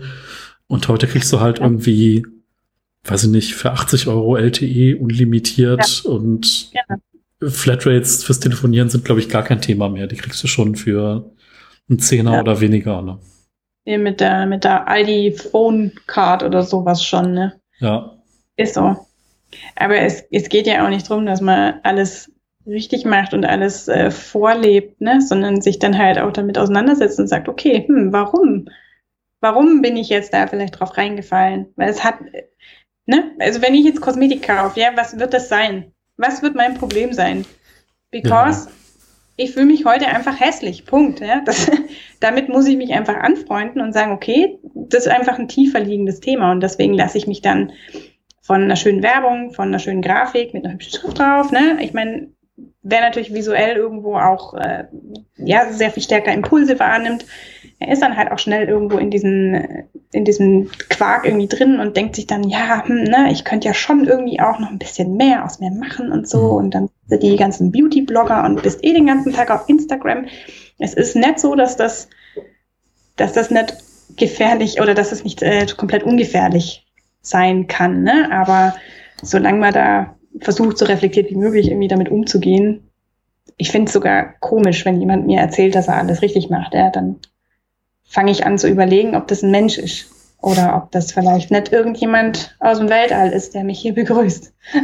Ja, ja, das stimmt. Ähm, nimmst du denn jetzt irgendwie durch deine ähm, durch deine Profession, durch das, was du machst, nimmst du Werbung manchmal anders wahr? Also denkst du dann schon so, okay, die ja. Schrift hätte irgendwie weiter nach links gemusst oder die Farbe war jetzt mal total daneben oder da hätte noch ein Rahmen gepasst oder so. Geht dir das manchmal ja. so? Ja, aber jetzt weniger ähm, auf die grafische Gestaltung ähm, bezogen, weil ähm, also durch das, dass ich, ich habe ja auch schon vorher Marketing mal ganz grundsätzlich übergeordnet mitgearbeitet und ähm, ich habe da auch ganz schnell gelernt, es geht bis auf den Fakt, dass du mit einem Solopreneur jetzt zusammenarbeitest, aber wenn du jetzt bei einer Konzernstrategie ähm, beispielsweise bist, geht es eben nicht darum, was, was gefällt mir, was sagt mir zu, finde ich die Schrift schön oder so, ne? sondern du gehst da, so wie man das ähm, das Modell von Myers-Briggs, vielleicht kennt es der ein oder andere, die 16 Personalities, die kann man auch in irgendeiner Art und Weise auf Markenbildungsprozesse übertragen. Weil eine Marke ist ja nichts anderes, das ist ja das Image in deinem Kopf. Das heißt, du hast irgendwo eine Idee davon, wie, wie wäre denn IKEA, wenn das eine Person wäre. Und ähm, wenn du damit täglich arbeitest, dann fallen dir ähm, bei bestimmten, jetzt wenn ich irgendwo an einem, so einem äh, Plakat am, an der Bushaltestelle vorbeilaufe, ja, ähm, stelle ich mir dann eben die Frage, okay, die Werbung soll eigentlich das und das ausstrahlen, um an diese Zielgruppe zu kommen. Sie schaffen es aber durch die Art und Weise, wie sie es vielleicht tatsächlich auch grafisch aufarbeiten oder ja, durch die Bildgebung driftet das in eine völlig andere Richtung. Also sie werden dadurch keine zielgerichtete ähm, Kampagne auch zustande bekommen, weil das für Verwirrung sorgt. Und ich glaube, das merken aber viele von uns intuitiv auch. Spricht dich das gerade an oder spricht es dich nicht an? Ist das dann vielleicht auch so, dass ähm, es dich nicht ansprechen soll, weil du gar nicht die Zielgruppe bist? Oder ist es durch einen blöden Zufall, dass es dich nicht ansprechen soll? Ähm, es gibt Marken, die haben ähm, ihre, ihre Markenkommunikation, wenn man so will, äh, super im Griff und sitzen genau dort im Prinzip in, in aller ihrer Gestaltungsvariant, beziehungsweise mit allen Worten, die sie benutzen, mit äh, der Bildgebung, die sie benutzen, mit ähm, der Strategie, die dahinter steckt, die sitzen genau da, wo sie sitzen sollen. Also IKEA ist so ein Paradebeispiel. Die machen das perfekt. Das heißt, sie gehen mit ihrer gesamten Kommunikation auch genau an die Zielgruppe, die sie haben wollen. Mercedes macht es auch extrem gut. Ähm, Wer es zum Beispiel nicht so gut macht, ist VW. Also das, man kommt dann einfach immer so ein bisschen weiter auch rein und schaut sich diese, diese Markenkonzepte an und stellt sich dann einfach irgendwann die Frage und sagt, okay, das ist einfach nicht die, also das erreicht nicht die Zielgruppe, die es eigentlich erreichen müsste, wenn du dir beispielsweise das Pricing anguckst da dazu. Ne? Also ein Volkswagen ist einfach kein Mercedes. Versuchen aber sukzessive durch ihre Gestaltung Deswegen ist es ja beim Golf Plus, glaube ich, so schief gegangen. Da wollten sie so ein bisschen auf die Surfer abzielen. Und wer fährt das Auto heute? Die Rentner. Die Opas. So. Und das ist so ein, ne? Da war einfach keine pfiffige Agentur dran. Und das ist wahnsinnig schwierig, das auch so zu filtern. Da gehört sehr viel Wissen auch vom, vom Unternehmen dazu, über Zielgruppen, also wirklich Zielgruppenverständnis, ganz tief ähm, zu verstehen, wohin werden denn unsere Autos beispielsweise verkauft oder unsere Schokoriegel? Warum? Ähm, und das kann ich nicht immer nur über Fragebögen rausfinden, weil die Menschen da auch in ihrem Bias irgendwie drin sind und dann vielleicht heute mal so antworten oder eigentlich eher was zeigen, was, wie sie sein möchten, aber eben so nicht sind. Ne? Und die Kaufentscheidung vielleicht auch so nicht ausfällt. ganz, also ich finde es ein ganz spannendes Thema, sich ähm, mit Markenbildung im Sinne von Persönlichkeiten oder Persönlichkeitsprofilen zu beschäftigen und zu sagen, eine Marke ist, wäre jetzt eine Person und die ähm, hat ja irgendwo auch ihre Persönlichkeit, ihre Charakteristika, die sie nach außen trägt und wen kann sie dann überhaupt erreichen und wie schaffe ich das dann über meine Werbemittel, die ich habe, über meine Medien, die ich bespiele, um genau eben diese Zielgruppe dann damit zu erreichen. Also finde ich super spannend, aber auch sehr gefährlich, ja? weil ich merke selber, wenn es gut läuft, dann habe ich es im Warenkorb. Obwohl ich das ganz genau weiß, dass äh, ich die Zielgruppe bin und eigentlich müsste ich schlauer sein, aber bin ich nicht. ja, ja, verstehe ich total gut. Ähm, ich, also ein interessantes Beispiel aus der Vergangenheit fand ich, dass so Waschmittelhersteller immer die Annahme getroffen haben, es geht um saubere Wäsche. Ja, genau. Bis sie dann irgendwie rausgefunden haben, es geht nicht nur um saubere Wäsche, sondern es geht um Wäsche, die frisch, frisch mhm. äh, riecht, ne, die duftet. So. Mhm, ja. äh, oder, keine Ahnung, so derjenige, der Febreze erfunden hat, äh, der hat das halt damals erfunden, um Gerüche zu neutralisieren. Genau. Äh, eigentlich. Und das hat sich nicht verkauft. Also es war einfach nur dafür da, irgendwie einen üblen Geruch zu nehmen und den zu neutralisieren. Das hat perfekt funktioniert. Und bis ja. dann jemand dahin gekommen ist, hat gesagt, okay, und jetzt packen wir noch so einen anderen Duftstoff dazu. Ähm, ja. Und jetzt sind die Leute halt happy. Ne? Es nimmt halt den einen weg ja. und hinterlässt halt einen anderen. Obwohl ja. ich, ich halt sagen würde, ich hätte gern das Ursprungsprodukt. Ne? Ich möchte hier nicht irgendwie Tannenduft und Meeresfrische und was weiß ich was und ekelhafte Orchideen hier haben. Sondern, kennst du das? Boah, es gibt ja so, es gibt ja so Gerüche, wo du denkst so. Ja, so Orchideenduft ist so das Schlimmste, weil Orchideen duften so nicht. So, das ist, äh, Geil finde ich auch den General Bergfrühling. Sag mir mal bitte, was daran Bergfrühling ist. Entschuldigung, also das begreife ich überhaupt nicht. ich ich habe mir mal bei Muji, äh, ganz toller Laden für Minimalisten, äh, weil die ganz viel debranded haben. Wenn du das Preisschild mitnimmst, hast du kein Branding mehr auf den Produkten, auf ganz vielen. Das sind cool. so neutrale Produkte. Ähm, okay. Die haben so Kerzen gehabt in so ähm, also so etwas größere Kerzen, also jetzt nicht so Yankee Candle mäßig, aber schon welche, die so ein paar Stunden ähm, brennen. Und die haben ein, äh, eine Kerze, die riecht nach äh, Lagerfeuer. Die riecht so ein bisschen wirklich wie so verkohltes Holz. Ach komm. Okay. Und das ist total verrückt. Und die habe ich mir mal gekauft und ich muss sagen, das ist echt absurd. Also absurd gut. So dass dieser Geruch so transportiert wird. Und ich fand das echt witzig. Also ähm, manchmal muss ich sowas dann ausprobieren. Da bin ich auch irgendwie Marketingopfer, aber in dem Fall habe ich auch nur mal an der Kerze gerochen und dachte, das könnte gut werden. Ja, ach, das ist ja mega.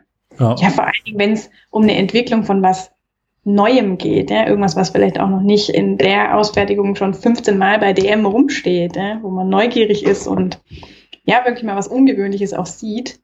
Finde ich auch super. Da bin ich auch immer sofort dabei. Und vor allem, du unterstützt halt auch jemanden, der im Zweifel da vielleicht gerade erst damit angefangen hat, ne? irgendwie jetzt versucht, hier äh, Fuß zu fassen mit dem Produkt. Äh, super. Finde ich mega. Ja. Ja, wow, Mensch. Das wäre oh. aber. Haben wir jetzt hier echt zweieinhalb Stunden gesprochen, Michael? Gibt's ja nicht. Ja, so, ja. Muss, das musst du jetzt schneiden, gell? Oh Gott. Ja, jetzt müssen wir, jetzt müssen wir irgendwie noch irgendwie äh, zum Schluss kommen, vielleicht. Abschneiden. Einfach sagen Schluss. Genau. Komm, reicht jetzt. Nein. Ja. War echt spannend. Hat sehr viel Spaß gemacht bis hierhin schon. Hey. Puh. Ja, also. Könnte noch Stunden weiterreden. Wahrscheinlich müssen wir das irgendwie so mal in Blöcken machen. Dann reden wir das nächste Mal mal über irgendein ja. anderes Thema. Wenn, wir, wenn du noch mal Lust hast, können wir das ja gerne noch mal irgendwann wiederholen und dann. Eine Serie. Quatschen wir noch mal zu was anderem. Sehr, sehr gerne. Jederzeit.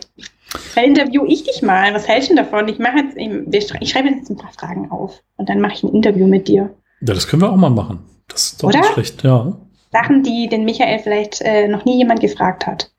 Ah, oh, das ist toll. Ich habe schon überlegt, dass ich vielleicht mal so ein Press-Kit mache, weil ja. es mich so langweilt, dass mich Leute immer dasselbe fragen. So, dass man yeah. einfach so ein, so ein Press-Kit macht für die Seite und dann draufschreibt, ja. so hier, äh, wann haben Sie mit dem Minimalismus angefangen? Was hat das Ihnen gemacht? Wie hat Ihr Umfeld reagiert? Können Sie sich vorstellen, immer Minimalist zu sein? Äh, was haben Ihre Freunde gesagt? Äh, was würden Sie Ihrem Jüngeren selbst sagen? Äh, ja, okay. Kaufen Sie noch Dinge? Wie viele Teile besitzen Sie? So, wo du denkst, okay, wenn du die Fragen irgendwie ab, wenn du die beantwortet hast, hast du schon so ein Presskit fertig und Leute können ja. daraus Artikel irgendwie stricken, ne, mit O-Tönen ja. oder so. Ähm, Stimmt. Und wir wenden uns den etwas spannenderen Themen zu. Wir machen dieses, es gibt doch in der Vogue immer hinten diese Fragen ohne Antworten. Das hatte ich doch auch mal in den Stories gemacht. Ich weiß nicht, ob du dich, hast du da mitgemacht? Nee, mitgemacht habe ich nicht. Äh, Fragen von, äh, ich glaube, diversen Künstlern und Designern, also Leute, die halt in irgendeiner Art und Weise eine PR in der Vogue äh, brauchen und haben.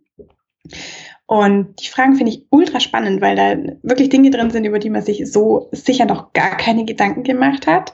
Ähm, zum Beispiel, weiß ich nicht, was hatte ich letztes Mal? Ähm, wenn sich die Welt an irgendwas erinnern soll in Bezug auf dich, was wäre das? Oder also wirklich fancy Sachen. Hm. Lass uns sowas mal machen. Hättest du auf sowas Lust? Ja, können wir mal machen. Ich fände das geil.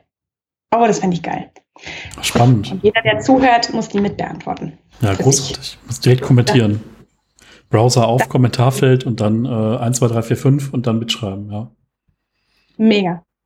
Groß, da machen wir oh, das, ja. da, oh, da machen wir das so, da machen wir das wie so in so Hörbüchern, so, die so dann so Workbooks durchgehen. So. Ja. Und nach dieser Frage drückst du bitte auf Pause. Und dann so, Pause und dann hast du wirklich auf Pause gedrückt oder hast du jetzt trotzdem weitergehört, weil du diese Frage nicht beantworten möchtest. Drücke jetzt auf Pause. So. Das, das gibt's ja manchmal so, oder? Das hast du auch schon mal gehört, sowas? Das, äh, und man ertappt sich auch immer, dass man weiterhört. Ne? Das ist so. Ja, das ist ähm, wie als würde man äh, gleich die letzte Seite des Buches lesen wollen, um zu wissen, wie es ausgeht. Ne? Guilty. Kenn ich irgendwoher. Ja. Oh Mann. Oh. Ja, schön. Also dann äh, machen wir hier die Verabschiedung mit äh, to, to be continued irgendwie. Genau. Ja. Ja. ja, Finde ich genial. Cool. cool. Also, vielen Dank. Es hat sehr viel Spaß gemacht. Ich Ja. hoffe, du hast jetzt einen schönen Abend. Gibt wahrscheinlich gleich was zu essen bei dir? Ja, denke ich auch. Ja. Sehr cool. Ich habe auch einen Bärenhunger jetzt. Vor, Ja. lauter, vor lauter Quatschen. Aber ich Ja. hätte noch vier Stunden mit dir hier sitzen können. Das ist super angenehm. Ich mag das immer total, mit dir zu sprechen. Oh, sehr schön. Das machen wir dann ein anderes Mal. Dann dir auch noch einen schönen Abend und äh, Ja, bis danke. bald. Bis bald. Tschüss. Mach's gut.